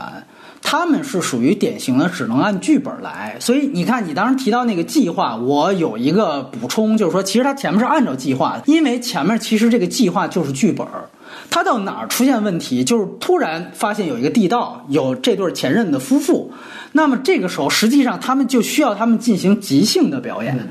这即兴表演一下子让他们觉得手足无措，所以就把他们三流演员这个水平不足的这一面给暴露出来了，所以最后导致了大面积的穿帮。所以这个其实是整个他这一个电影自反性的一个体现，我觉得这个是很有意思的一点。对，但是这是一个解读方向啊，我只是这样去说。对你包括推荐明白长，其实特别典型，就是大家老说啊，哪个演员戏过了。太 太老给自己加戏。他说的就是这个，你按自反性的视角，他是说这个，就是我觉得那场戏其实拍的也是挺讲究的。你看前面那场测试的戏啊，是指就是说，如果一个标准的司机是你得看后视镜跟老板说话，但是他到最后不断有越界，他就说不断徘徊在越界的边缘，就是在于他老直接回头，然后直接回头，你直接还导致一次差点前面车还骂了一句街，对，他还骂了一个脏话，穿帮。那句脏话就是穿帮。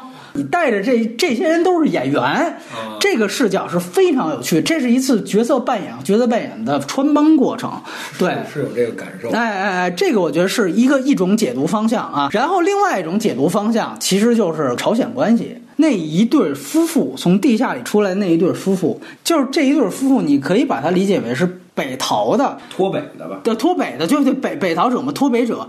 我反而你觉得就是你给他一个呃明确的高利贷这事儿，可能他其实是另外一个解读方向就被扼杀了。我觉得如果你完全把这些现实他给的原因抛掉，你就把它理解为这是一个地下、半地下和豪宅，你可以把它理解为这可能是半岛形式的一种演绎。我觉得也也可以，对，当然这个也没什么啊，你说到底也没什么。但是我觉得有一些细节，就是它不失为一种解读方向。为什么提到摩斯密码？就是你看它最后是用摩斯摩斯密码，其实相对来说是一个也挺传统的一种传信方式呢，对吧？大家都能注意到开头跟结尾的镜头是互文的，但是你会注意到开头镜头拉下来之后照的是儿子在干嘛呢？儿子在找 WiFi。但是最后一个镜头从那个袜子往下一拉，儿子在干嘛？在看那个摩斯电码的那个解读的纸。所以其实这是一个 WiFi 到摩斯密码的这样的一个过程。这里有一个现代和传统的一个对立的符号。这个对立的符号还出现在哪儿？印第安人从一开始孩子在玩射箭，到最后让宋康昊。逼着他去装成了印第安人，而富人就是朴社长。他其实大概两次提到过一个信息，一个是应该就是在宋康昊面试那场戏，他提到了那个他的产品什么的，还有一个就是说到一个细节。就说啊，这个是美国进口的，就是夫妻俩交流的时候提到了一个道具，就大概，当然他这给的信息也很少，但大概你能理解为这个也是一种就是现代跟传统的对立。那在这样一个对立下，你可以把它认为就是说，真正住在地下室的人可能是某种程度上的原住民。就虽然在这个片子当中，寄生虫大家。表面上理解肯定是底层寄生在上流阶层，但其实或许它还有另外一层意思，就到底谁是寄居蟹？对我觉得这个也是一层解读的空间。那如果你再把它和半岛地缘政治结合起来，我觉得也挺有意思。就是说，美国现在看起来是那个半岛的南韩的主人，但其实到底这里边谁是真正的这个主人？我觉得这里边也是有一层可以解读的地方。对，但是你说的这个寄生关系，这其实是应该在我这儿就是缺点里边的。它起名寄生虫，你要点题，其实你最重要都不是靠阶级这个事儿，它其实就是谁寄生谁的这个事儿。对对，你就应该把这个你要讲的这个寄生的。翻转意义讲清楚，对吧？就是因为咱们以前的那个传统宣传都说你们资资产阶级是他妈吸血鬼，都是他妈他，对吧？那咱按咱社会主义这一套价值观，那就是他是他是寄生虫，但是他没有。真的把这块儿给提出来讲清楚，对吧？他可能是不是怕自个儿被画成左派电影人？是不是？就是，但是我我我可以这样去解读，就是你可以去对比一下，比如去年的金棕榈是小偷家族，包括一六年的这个金棕榈是我是布莱克，你会发现最近的戛纳这几年，他给奖的一个典型趋势，其实就是对，其实就是他肯定一些左翼思想的电影。它这里可能分个光谱的极端与否，但是你典型能看这个可能相对比较轻，但是你其实都会能够解读出他们有这样的意图来。因为这个片子它其实最终还是站在穷人角度讲的故事嘛。你看起来它挺残忍的一故事，但是其实它不如果不是对穷人有特别大的同情期，它反而讲不出这个故事来的。就是，但是它左不左派？我觉得打问号，就就是说他够不够左派？就是他是左，还有左倾，哎，还有对对对对对，这我觉得离左派还有三十三十厘米吧，对对。他这个就是典型表意不清晰了，对，就是你其实你说你提炼的这个倒挺好，但相较于他其他的符号来讲，这俩符号算他妈什么呀，对吧？其实这个反倒不够。对，它又没有燃烧，燃烧那个就反倒他在这方面做的是挺多的。另外呢，就是说一些这种细节，就是其实通篇去分析这个片子的结构，它不是仅仅是地上跟地下，它是这个宋高傲一家住的是半地下，所以它其实是三层豪宅半地下再到地下。可能前史是他开那个台湾茶王店什么玩意儿，他可能试图想跃升一次，但是没成功，半地下开始，完了逐渐跃升，跃升到豪宅，跃升到豪宅之后，到最后一落千丈是有人死，完了他自己是直接跌落到地下。等于是还不如他原来呢，只是他儿子跟妻子还能回到原来那个地方。我觉得这里还有一个时间上的比，就是我们说剧情时间跟银幕时长的比较。他前一个小时攻略戏其实应该是横跨数个月的。对吧？一个人替另外一个人替另外一个人，这不可能！我操，一天换一个吧，这也太夸张。他应该是前一个小时横跨数个月，但是后一个小时，大家仔细想想，只有几个小时，等于他把这时间的比例尺一下子啪一下就给缩到几个小时。我觉得这其实挺牛逼的。后一个小时，你想想，他就是一晚上加一白天，而且那一晚上，你看他其实。比例尺一旦变了之后，骤变之后，它实际上是那一个晚上前半夜还在豪宅，中间经历那一大套之后，到最后他们是在体育馆和一堆无家可归的人住在一起，等于经历那么多的事件，其实都是一个晚上，然后紧接着第二天早上起来，富人把他们轰起来。就经历了那场派对杀戮。当然，你可以说到最后，最后就你说狗尾续貂那段，又是可能横跨串起了数几个月，是用那两封信串起来的。对，所以其实他儿子发现那密码，估计得照俩月走。对对对对对，那个我觉得是到最后又一下子比利尺又回去了。但其实你发现这个比利尺的放缩放，配合了他这个，等于他们在豪宅其实就。好像真正爽了那几个小时，一宿半宿，其实到后半宿都去体育馆了嘛，就是半宿。所以你结合上这比例尺去看它这三个这个阶层关系，我觉得也是很有意思的。包括刚才就胶片提到的这个撒尿这个戏，我觉得就这里边它其实还是做了很多阶级对比的东西。对比奉俊昊自己来说，这些东西真的没什么。但是你说对比其他的普通韩国电影，那确实这个还算优点就在哪儿？比如说前面为什么有撒尿那场戏？你注意第一次撒尿，他们是不敢管的。是，最后是那个你记得吗？给他们递石头的那个人，典型铺的就是因为那人是一富二代，对，有钱人就是胆儿横，所以第一次那醉汉死乱撒尿是那个副同学轰走的。慢镜头那次是他们已经攻略成功了一大半了。他需要去体现啊，这一大家子这胆儿已经比原来要肥一些了，所以啊。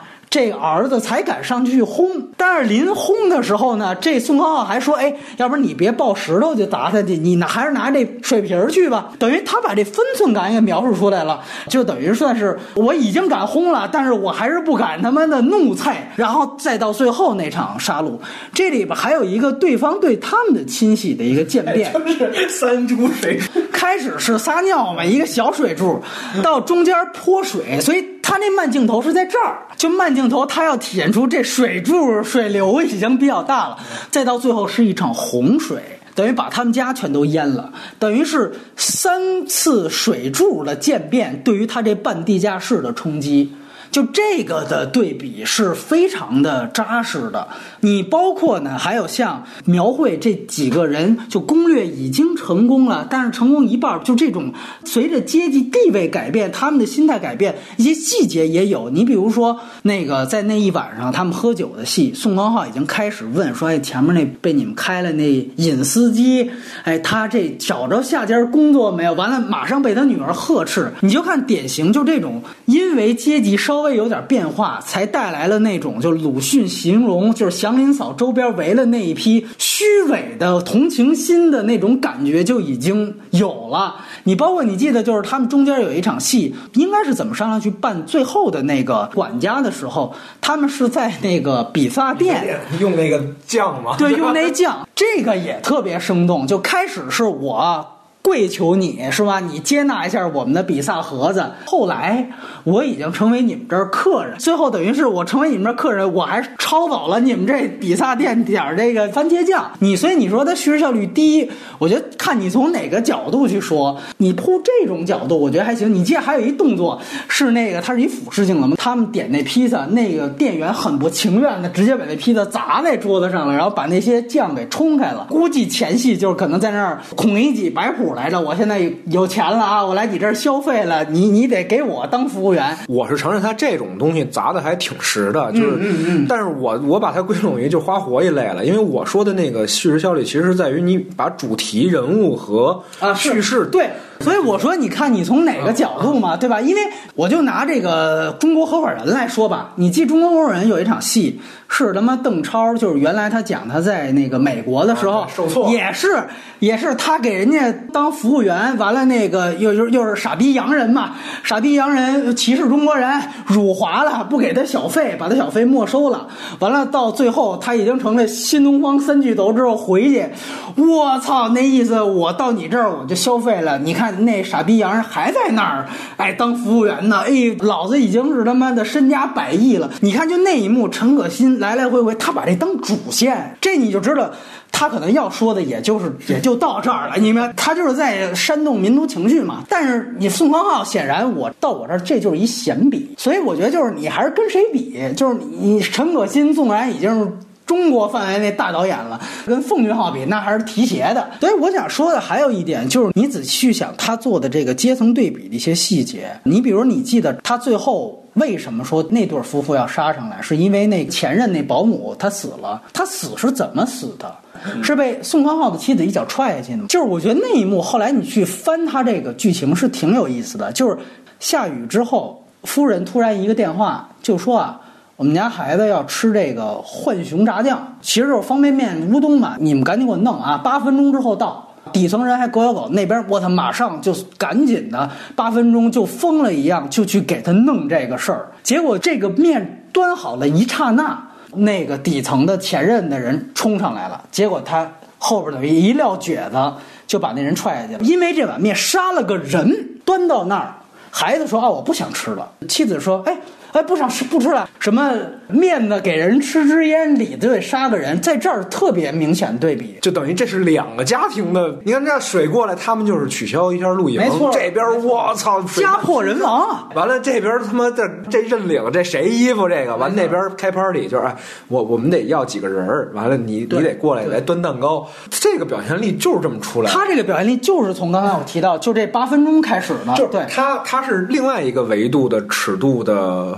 转化对吧？就是说，你看你天上一天，地上十年，就那种感觉。没错，这同样的外部事件、客观因素是一样的，但是在这儿作用在他身上和作用在他身上，我用一放大器给你成倍的放大。你我我这里提到你刚才提到这问题，就是你说这个富人其实对于穷人在这里边从来就没有过什么伤害。我觉得我可以把它换一个说法，就是富人对穷人的伤害，他们永远意识不到。这个就是从那八分钟他才开始说这个事情，而穷人最后对富人的反击是所有人都睁眼可见的。这个是那个刘刘慈欣那种说嘛，就说人类嘛，就是你这更高级宇宙生命过来，就是踩一脚，这都死多少智能生命？就阶级悬殊到一定程度之后，他就是在表现这个。我们最后还是说，就是他表现这个，这个也是很老套的东西，就有艺术表达就在说这个事情。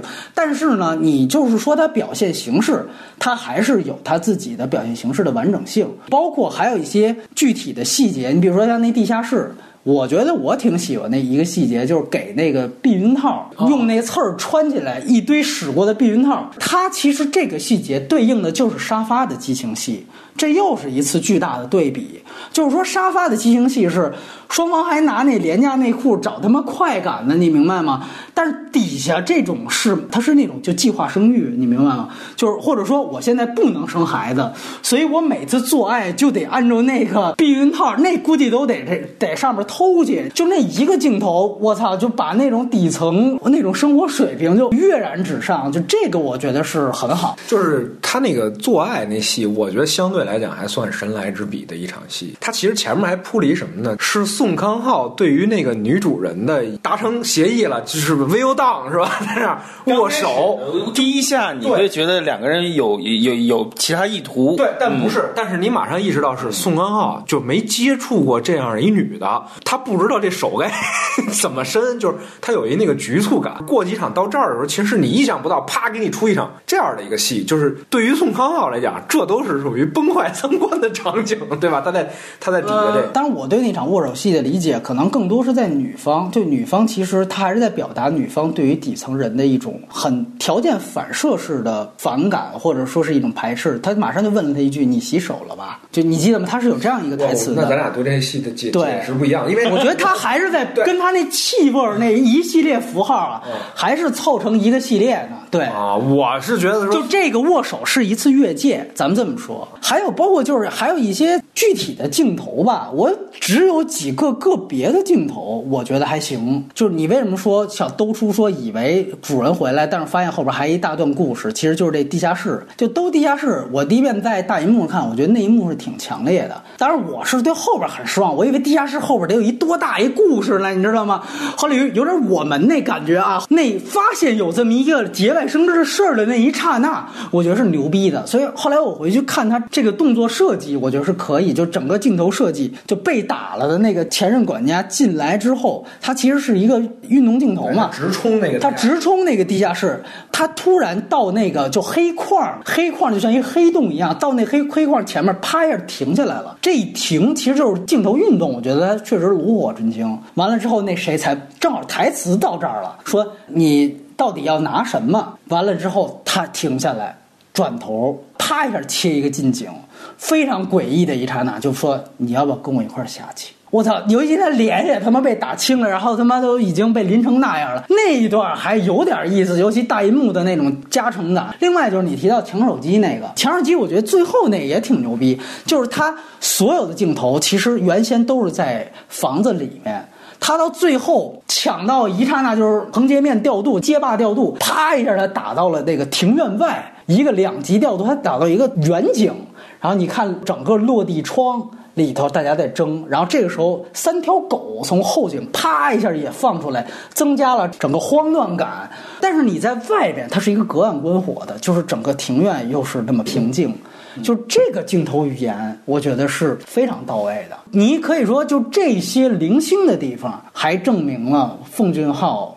原来这个水准和他这个灵感在，对你说了“零星”两个字儿，就说你说那个点特别好，什么一脚往下蹬是吧？但其实被一脚蹬下去的时候，他着重体现的是那种暴力。我已经在那时刻我已经不相信了，我不相信他在那一时刻使用这个暴力是有感染力的了，是因为他之前用了太多相似这样的，我觉得无意义的那种暴力。确实，他想体现的这东西本来就挺复杂，因为他不是富人直接杀穷人，他里边还铺了另外一个危机，这个有点不好。你记得，就是那个女的，当时她冲上来是大喊“夫人”，其实他给观众最直面的一个危机感是说，宋康昊这一家要露。要露，所以这个是一个就是类型元素的一个对紧张感的制造。那一块的表意就在于，你看下层人是狗咬狗，拼了命的要给上层端碗面嘛，他就是这么个意思。就是那，但是他如果要是按照一般的处理方法，就是丫得把这碗面放下来，使出他制铅球那方式跟他搏杀一段。但他没有，他用了一个，我觉得还是不错，就是是就轻轻一挑，打完了这场戏结束，对调度过来。我觉得他的动作不错，问题。是他老给地下，就是他窜上去，包括胶片刚才提到，他马上啪一脚又给地下，他摔疼痛感，而且砸了三次，就是这种动作，我觉得就是多了，包括危机的多了，导致你最想表现的深层的那个东西就被转移了。凭我记忆啊，我记不太清楚，就是说他端面上来之后，啪一脚把那个女的蹬下去之后。他不是说，哎，又不想吃了什么了？但是那个女的，就女主人自己吃了。其实这个东西马上就松下来了，你知道吗？我完全明白他为什么要自己吃了，就是铺你刚才问的那个 bug。他自己吃完了，才有了后边，他要给他儿子解套。他儿子不是躺他女朋友那床底下吗？那狗不是在他床底下嗅吗？然后他那女朋友要往下看。是什么没让他往下看？是因为他听见他妈回来了，他马上出去说：“妈，你也不问问我吃不吃这碗面，你自己就都给吃光了。”你就能想，他们整个编剧过会的时候，他可能就想：我怎么得给这个儿子解套啊？最后就想，那我操，干脆把那面吃了，完了之后我这儿这么连吧。所以我说他松懈是在哪儿呢？首先他吃就把刚才蹬你脚的这东西给松给化解了，没错没错，这力量就不够了。其实这个方法也不怎么聪明。那段戏啊，是从功能上来讲，他要安排给每一个家庭成员一个危机。女儿是趴桌子底下了，另外宋康昊的动作也很实在，那他就在地下室，他一直在地下室，就在地下室，他要去交代他最后最后他住地下室，他得先先看看房，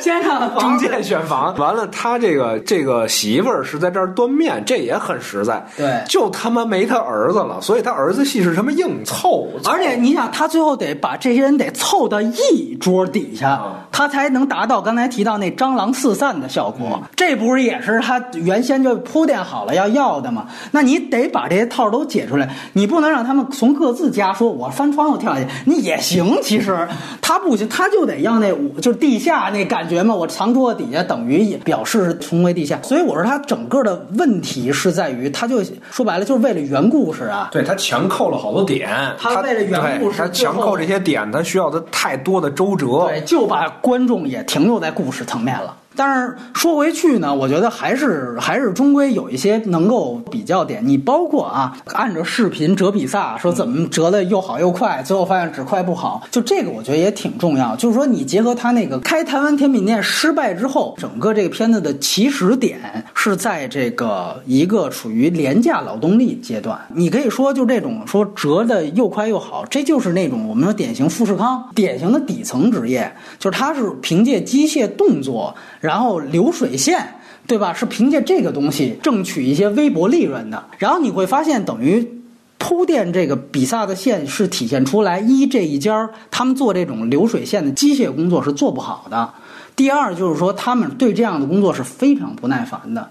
所以这就必然会带出后边他非常尽力的想去从事一些，就说白了是从事服务业。就是你会发现，整个这个电影崩坏，并不是在于他们。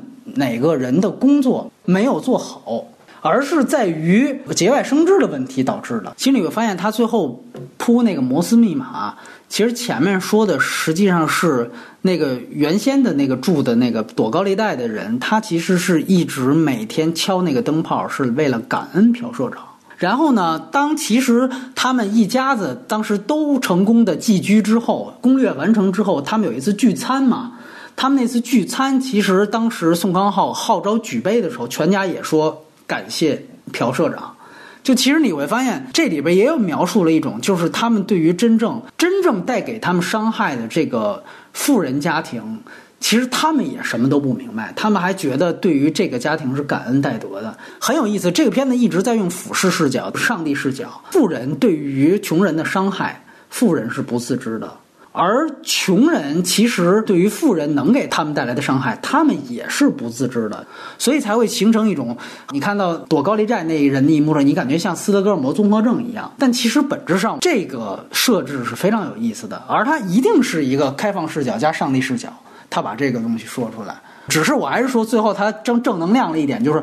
你如果按照这个摩斯密码或灯泡也把它解读为把它的符号串起来的话，就最后说我这灯泡不再为富人点亮，而是为儿子点亮。这个我是灯泡，说我最大疑惑是什么吗？他们你就维修一下，这不是一个本能吗？难道就是一直亮，他觉得是个装饰吗？就这个可以算成一个最核心的 bug。而且说实话，摩斯密码，当我听到这四个字的时候，我挺崩溃的，就只能想到这些技巧嘛，就是尤其是那小孩解读出来那条线又断了，就缺少一个真正就是说。哪怕家族内部，哪怕跨阶级，他有一个情感的可能性。我觉得这个小孩受，既然是受了伤害，被被原先那个班长脑袋吓吓了一跳，他最后这个小孩是要解扣的。他如果这个片儿拍的超燃一点，最后看到那个人，他会全部解放自己的，看的满脸是血，他全部解放开。不是，他其实想要的就是我刚才提到那个功能，对他就是一有看到那人之后他就晕了，晕了之后才有了他们父母要抢车钥匙。我知道是这个戏剧逻辑。但是我想看到的是这个，我就想看到这个小孩会有一个扣。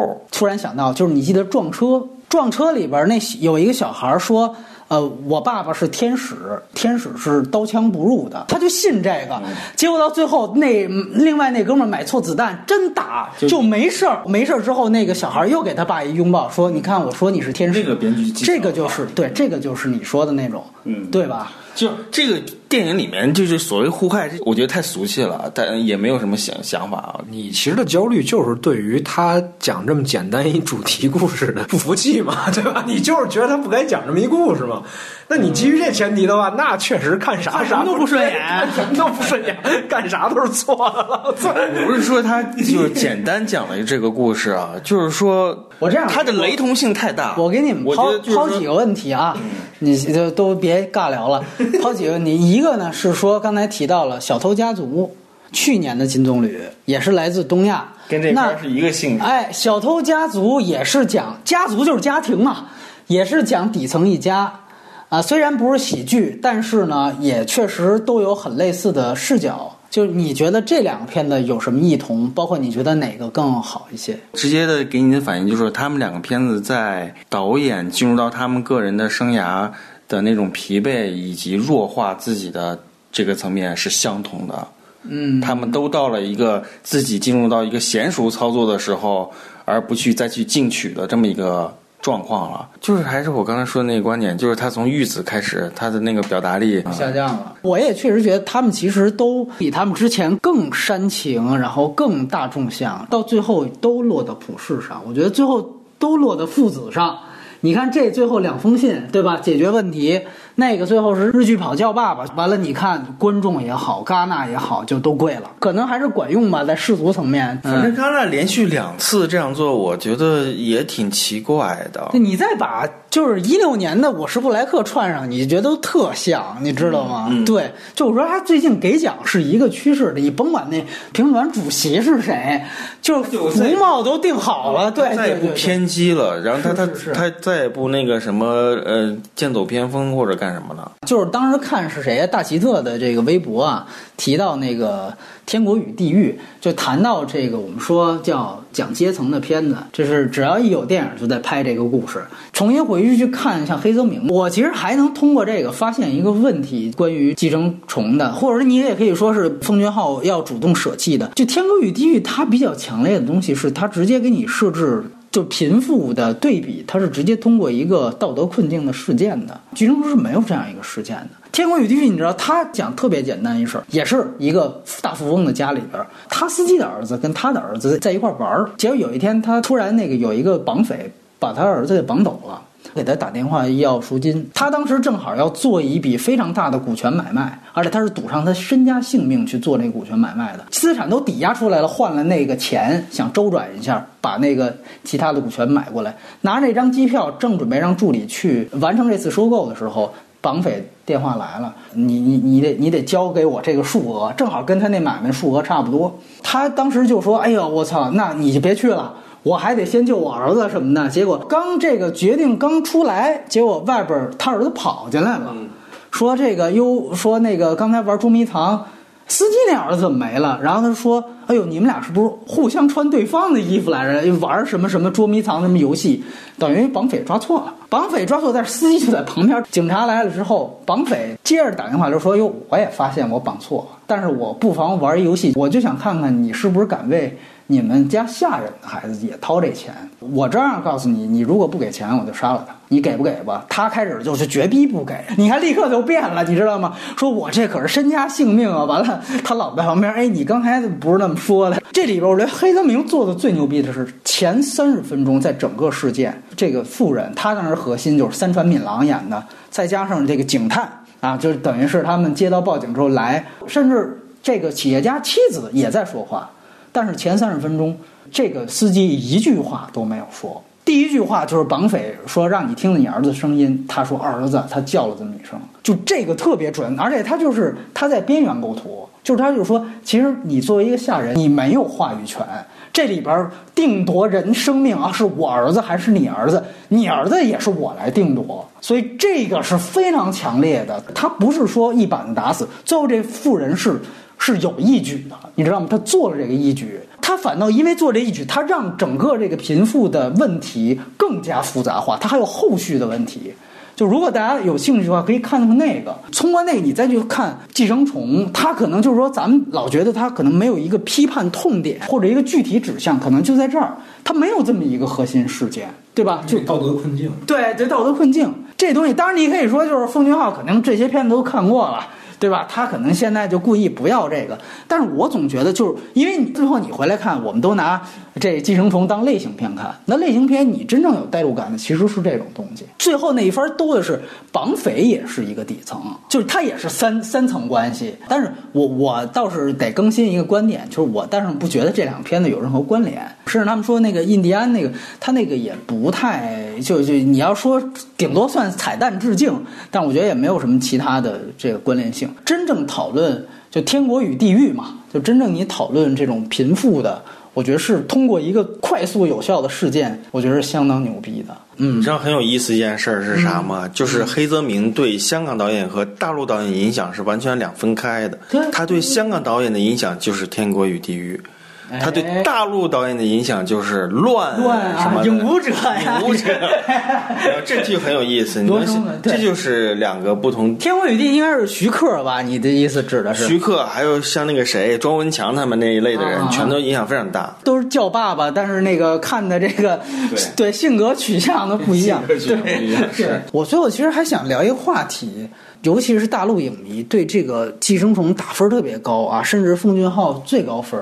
嗯，咱们刚才也分析了那么多的缺点，你说大家真的看不到呢，还是说还有什么其他情况？我觉得好像是不是有这么一种情绪啊？是不是说这里面其实有一种报复性打分在？就尤其是对于禁了、被卸下了，就这几个月来一系列的事件，你明白吗？对于我们自己的一种怒其不争可能性。有有有，你那时候在 First 加了一些群嘛，然后群里面就有很多人说要要撤了，然后什么的，有的人就是改第二天的飞机，呃，就后天的飞机改成了第二天就回去了，有些更猛，就直接改成当晚就就就就飞走了。就是说，这种呃有强烈的怨气、怒气的同时，他又是阶级里面，他又最后带有一种戾气的啊。虽然这种啊很简单，就是闻味儿嘛，这种这这种戾气，但是他这种情绪能够并轨。然后还有就是说，他其实就因为通俗，接口打开的特别大，稍微晦涩一点，像母亲那样，稍微的耍一些更更更聪明一点，或者更疏离一点，接口就不会有那么大，更思辨一点。对对对，你这个其实是已经变成了一个，比方说，哎，听说这篇不错。错啊，看一下吧。就这种，你知道它上映之后啊，如果它假设它能上映，它很可能能成为何以为家那种。哎，我你说对吧？有这个可能性的。对对对对，你挑一个好档期，完了之后它就有可能这样。已经怎么看这事儿？其实我觉得像奉俊昊，包括像李沧东啊、朴赞玉啊，他们这一批的导演，他也不是说光说是韩国籍，他是世界级导演。对对对，你这中国现在有。对吧？现在有几个能称为世界级导演的？这个本身就是一种稀缺货，我觉得。但是确实又从很长一段时间来，韩国电影其实对于中国来讲是一特别奇妙的存在，谁都看。对吧？但但他不不在市场上流通。对，完了以后，就是他们的那些影人，可能更对于我们来讲，你说有一些亲近感。你阿莫多瓦真不一定多少人知道，对吧？啊，知道会知道，看的对看的就不一定多。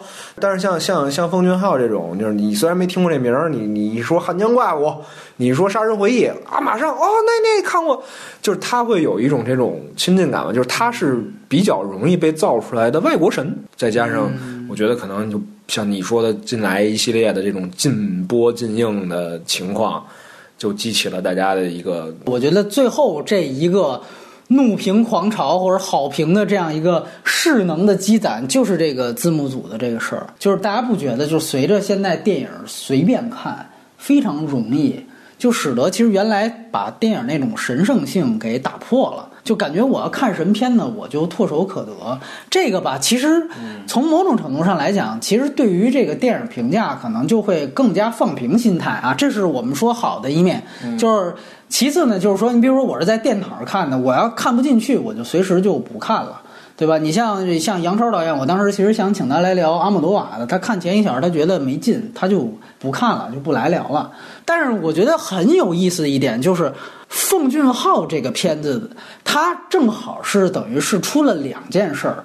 一件事就是你说 first 的这个事儿，小部分影迷带动大部分影迷嘛，就是这些小部分影迷在 first 的群里可能也就是几百人，但是他们可能还加了好几十个群呢，等于几百人传几万人，这就是第一波力量。他们没看着，完了又拿了金棕榈，这是一次势能。结果到时候资源出了，我们总能看吧？因为恰巧这是韩语，你还不说英语，大家就啃了，这生肉也就看了哈。这韩语这要不是小语种，真看不懂。那他又没有英语字幕，他连韩语字幕都没，啥字幕都没有，你还真就只能干等。结果呢，又出现了一堆律师函，说你们要是谁敢抑制，我们要追究法律责任。结果又有好多这种传统的意韩片的直接发声明，这片资源还没出的前一天先发声明说我们不做，所以就使得大家又对这个片子的整个的胃口又吊起来一轮。可能在胶片这样的这种级别的观众这儿，可能这个什么级别？这个这个胃口吊太高，最后会成为一种垮塌。你明白？但是我觉得，对于大部分的观众来说，包括原来就上学的时候，我如果一个片子让我觉得。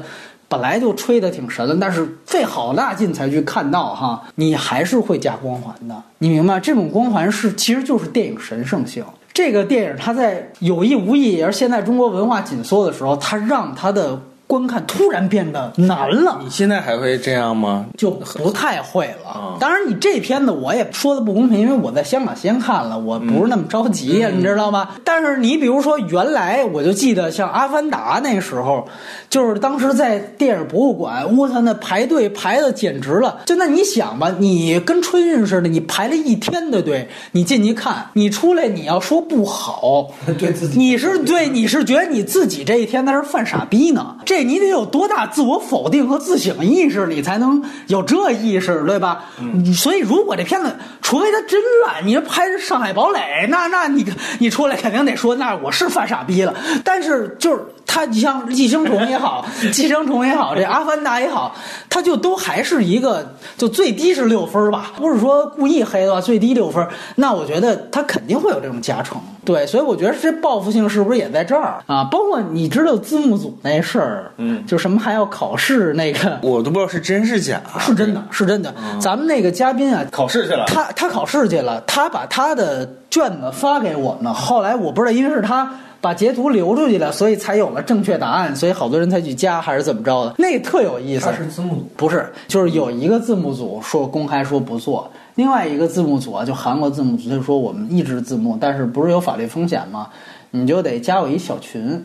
但是你加小群，我得鉴别你不是卧底啊，你不是偏方怎么办？我就给你出二十道题，你答。结果没想到，因为这个资源啊供不应求，加他们群，哪怕愿意做这题的，就已经远远超出他们预期了。结果当时就大量的，甚至说我听说啊，还有因为就是说有做对了的，或者大体知道答案的，自己又拉了一个群。你们想知道答案，你先加我这群，我告诉你。当然他付不付费，我就不清楚了。甚至有这样的情况，比如说他们对他们字幕组了不了解呀？我们字幕组的这个组长去年去哪儿玩了呀？哎，对，粉丝粉丝，对对对对对对对，很出名的小玩具字幕组啊，他是这个韩国的韩影，他跟凤凰天使他们一二名嘛，可以做个新闻呢。这个，那当时就说这就是个新闻，就是因为这样的事情。所以呢，才导致了这个大家的胃口被吊起来。所以后来是什么？那个字幕侠他们干脆下一个他们台版枪版照着打。嗯，所以这不是才有了我开头说的这些字幕的出现，什么造马之类的，这就是急呀！你抢先呀，人家盼着呢。说最牛逼的是说，开始它是首先，因为好多人是在迅雷上看，迅雷跟百百度网盘不是能自动加载那个在线字幕吗？嗯，开始的在线字幕只有六分钟。后来变成了一个小时，你就证明就是他们那个手打的，嗯，就是打一点传一点，你们先看着，然后再打再传。但是你说这个是不是只局限在一些重度影迷对字幕重度依赖的影迷？你要说普通人，普通人。但是你就这么说，你的友邻在当天晚上有多少人标记了？那人数其实也不少吧？嗯，其实就得有那么多人。包括他们当时说拉群这事儿、考试这事儿，大家都没什么太苛责的，我也不苛责啊，因为人家有法律风险。就是有些人抱怨是说我答对题了，你怎么都不拉我？就是因为字幕组根本没想到有那么多人，就哪怕最后能打九十分的人，也远远超出他们的预期。你就可想而知，这个寄生虫这个有多少人在盼，你知道吗？就这都是侧面给给奉俊昊在造造神，你知道吗？不是造星，这是神呐、这是。那你看完你能不？我操，先看六分钟，再看一个小时，我看完，对我看完我能不打五颗星吗？我我其实再问一个问题啊，就是说。西宁这次事故，你觉得原因更多是因为这是一个韩国电影，还是西宁本身它那电影节的问题？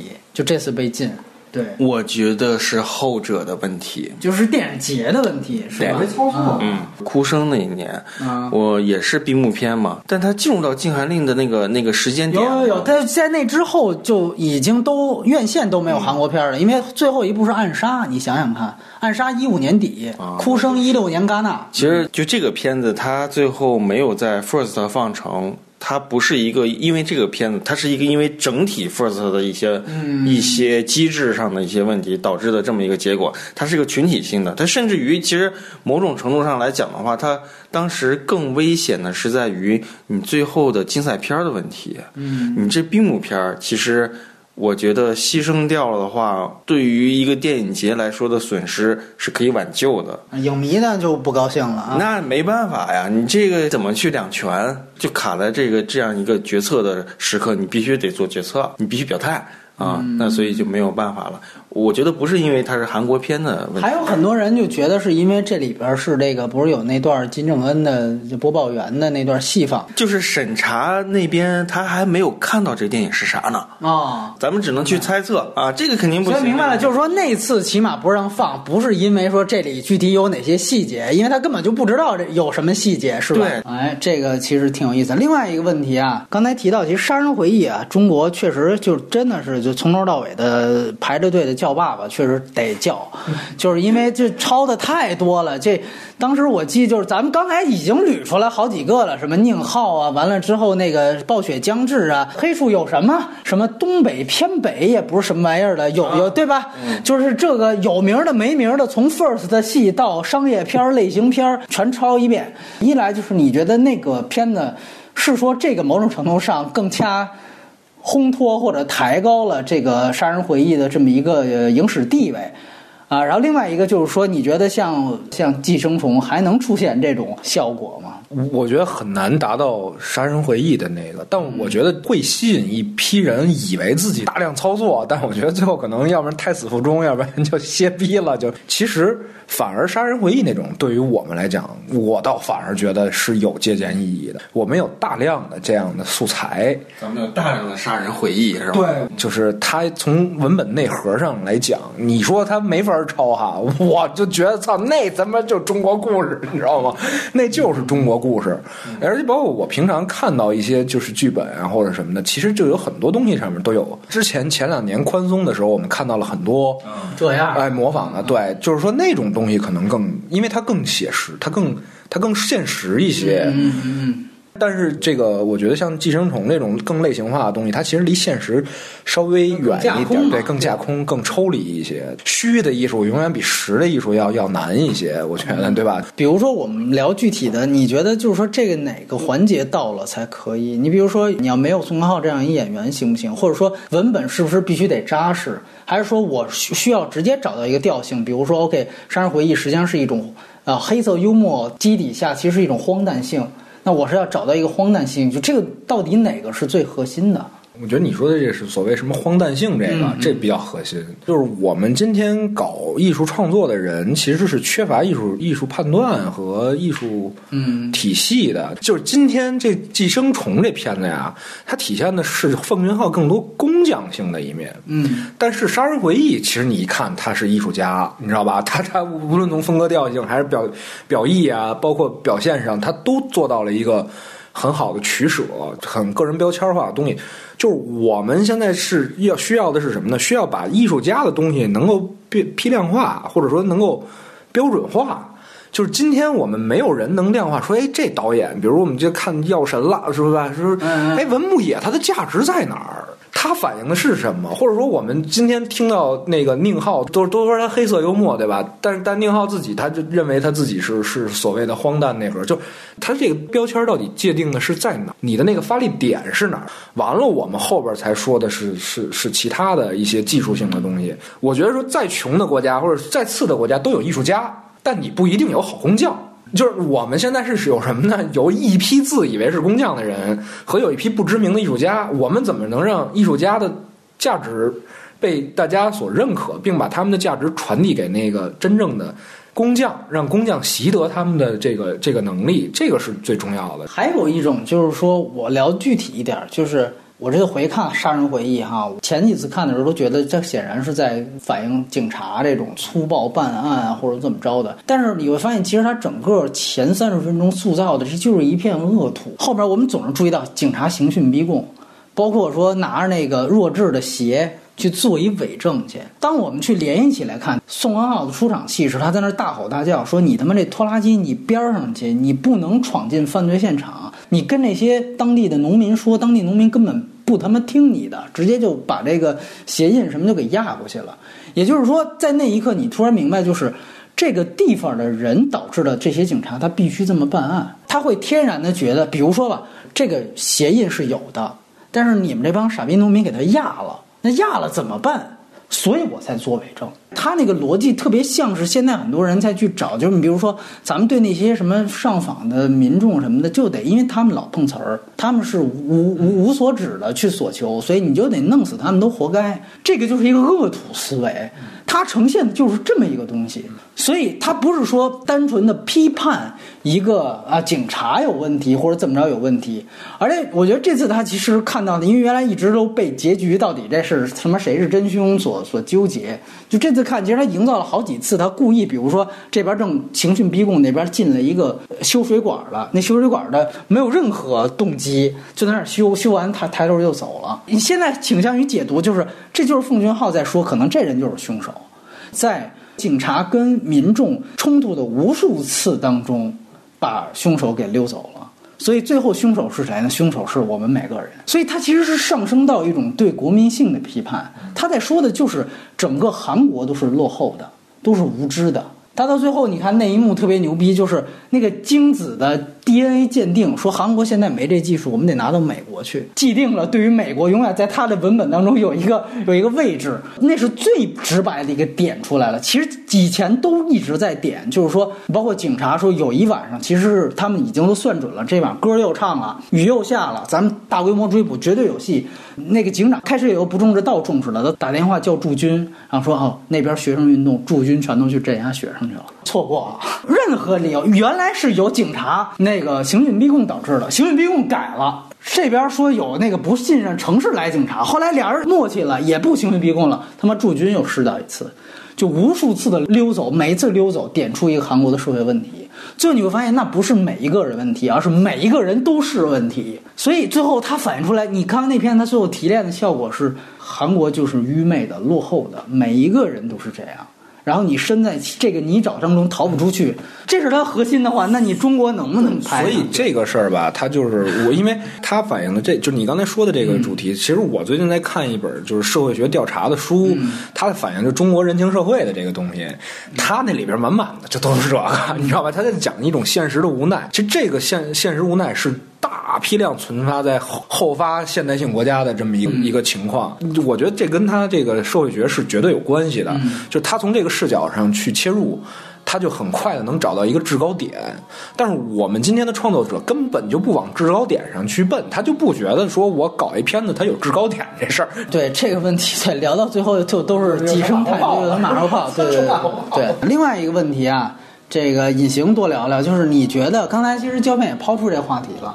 就是他觉得中国再照搬一个这样或者写出同等水平的没问题，包括看秦晚啊也发表了一些自己意见，他就觉得其实有时候我最遗憾的是一个片子明明我们可以拍，但是却被别人拍出来先把奖拿了。他他跟我的想法是一样的啊。那对你觉得这个事儿就是就是咱们中国编剧呃，对，现阶段能不能出现这种？我其实是想说的是什么？就是说这个照猫画虎的能力。就是稍微聪明点的人是一定有办法的，但是他没有办法去体验这里面的内核，就是穷、贫穷、富有这些人的这些句句编织的这些东西，他没有办法去体验这个。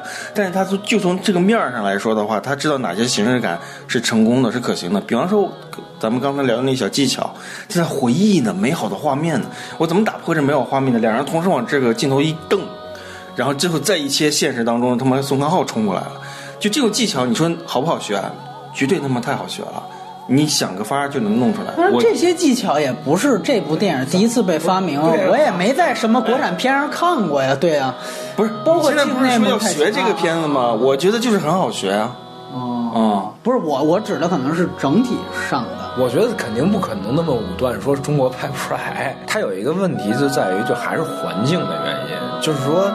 你出一什么片子，它一定是一金字塔状，就是你那最拔尖的那个，一定是中间有几部拖着，底下有什么无数个，完了这这就我其实最近也在反思一个问题，就是以前我们老说说，就是审查是中国电影、中国导演的遮羞布，对，我他妈就觉得这话现在可能这么说不太对了，因为毕竟他这个越来越紧了，对，就太伤害了，就这件事儿可能我。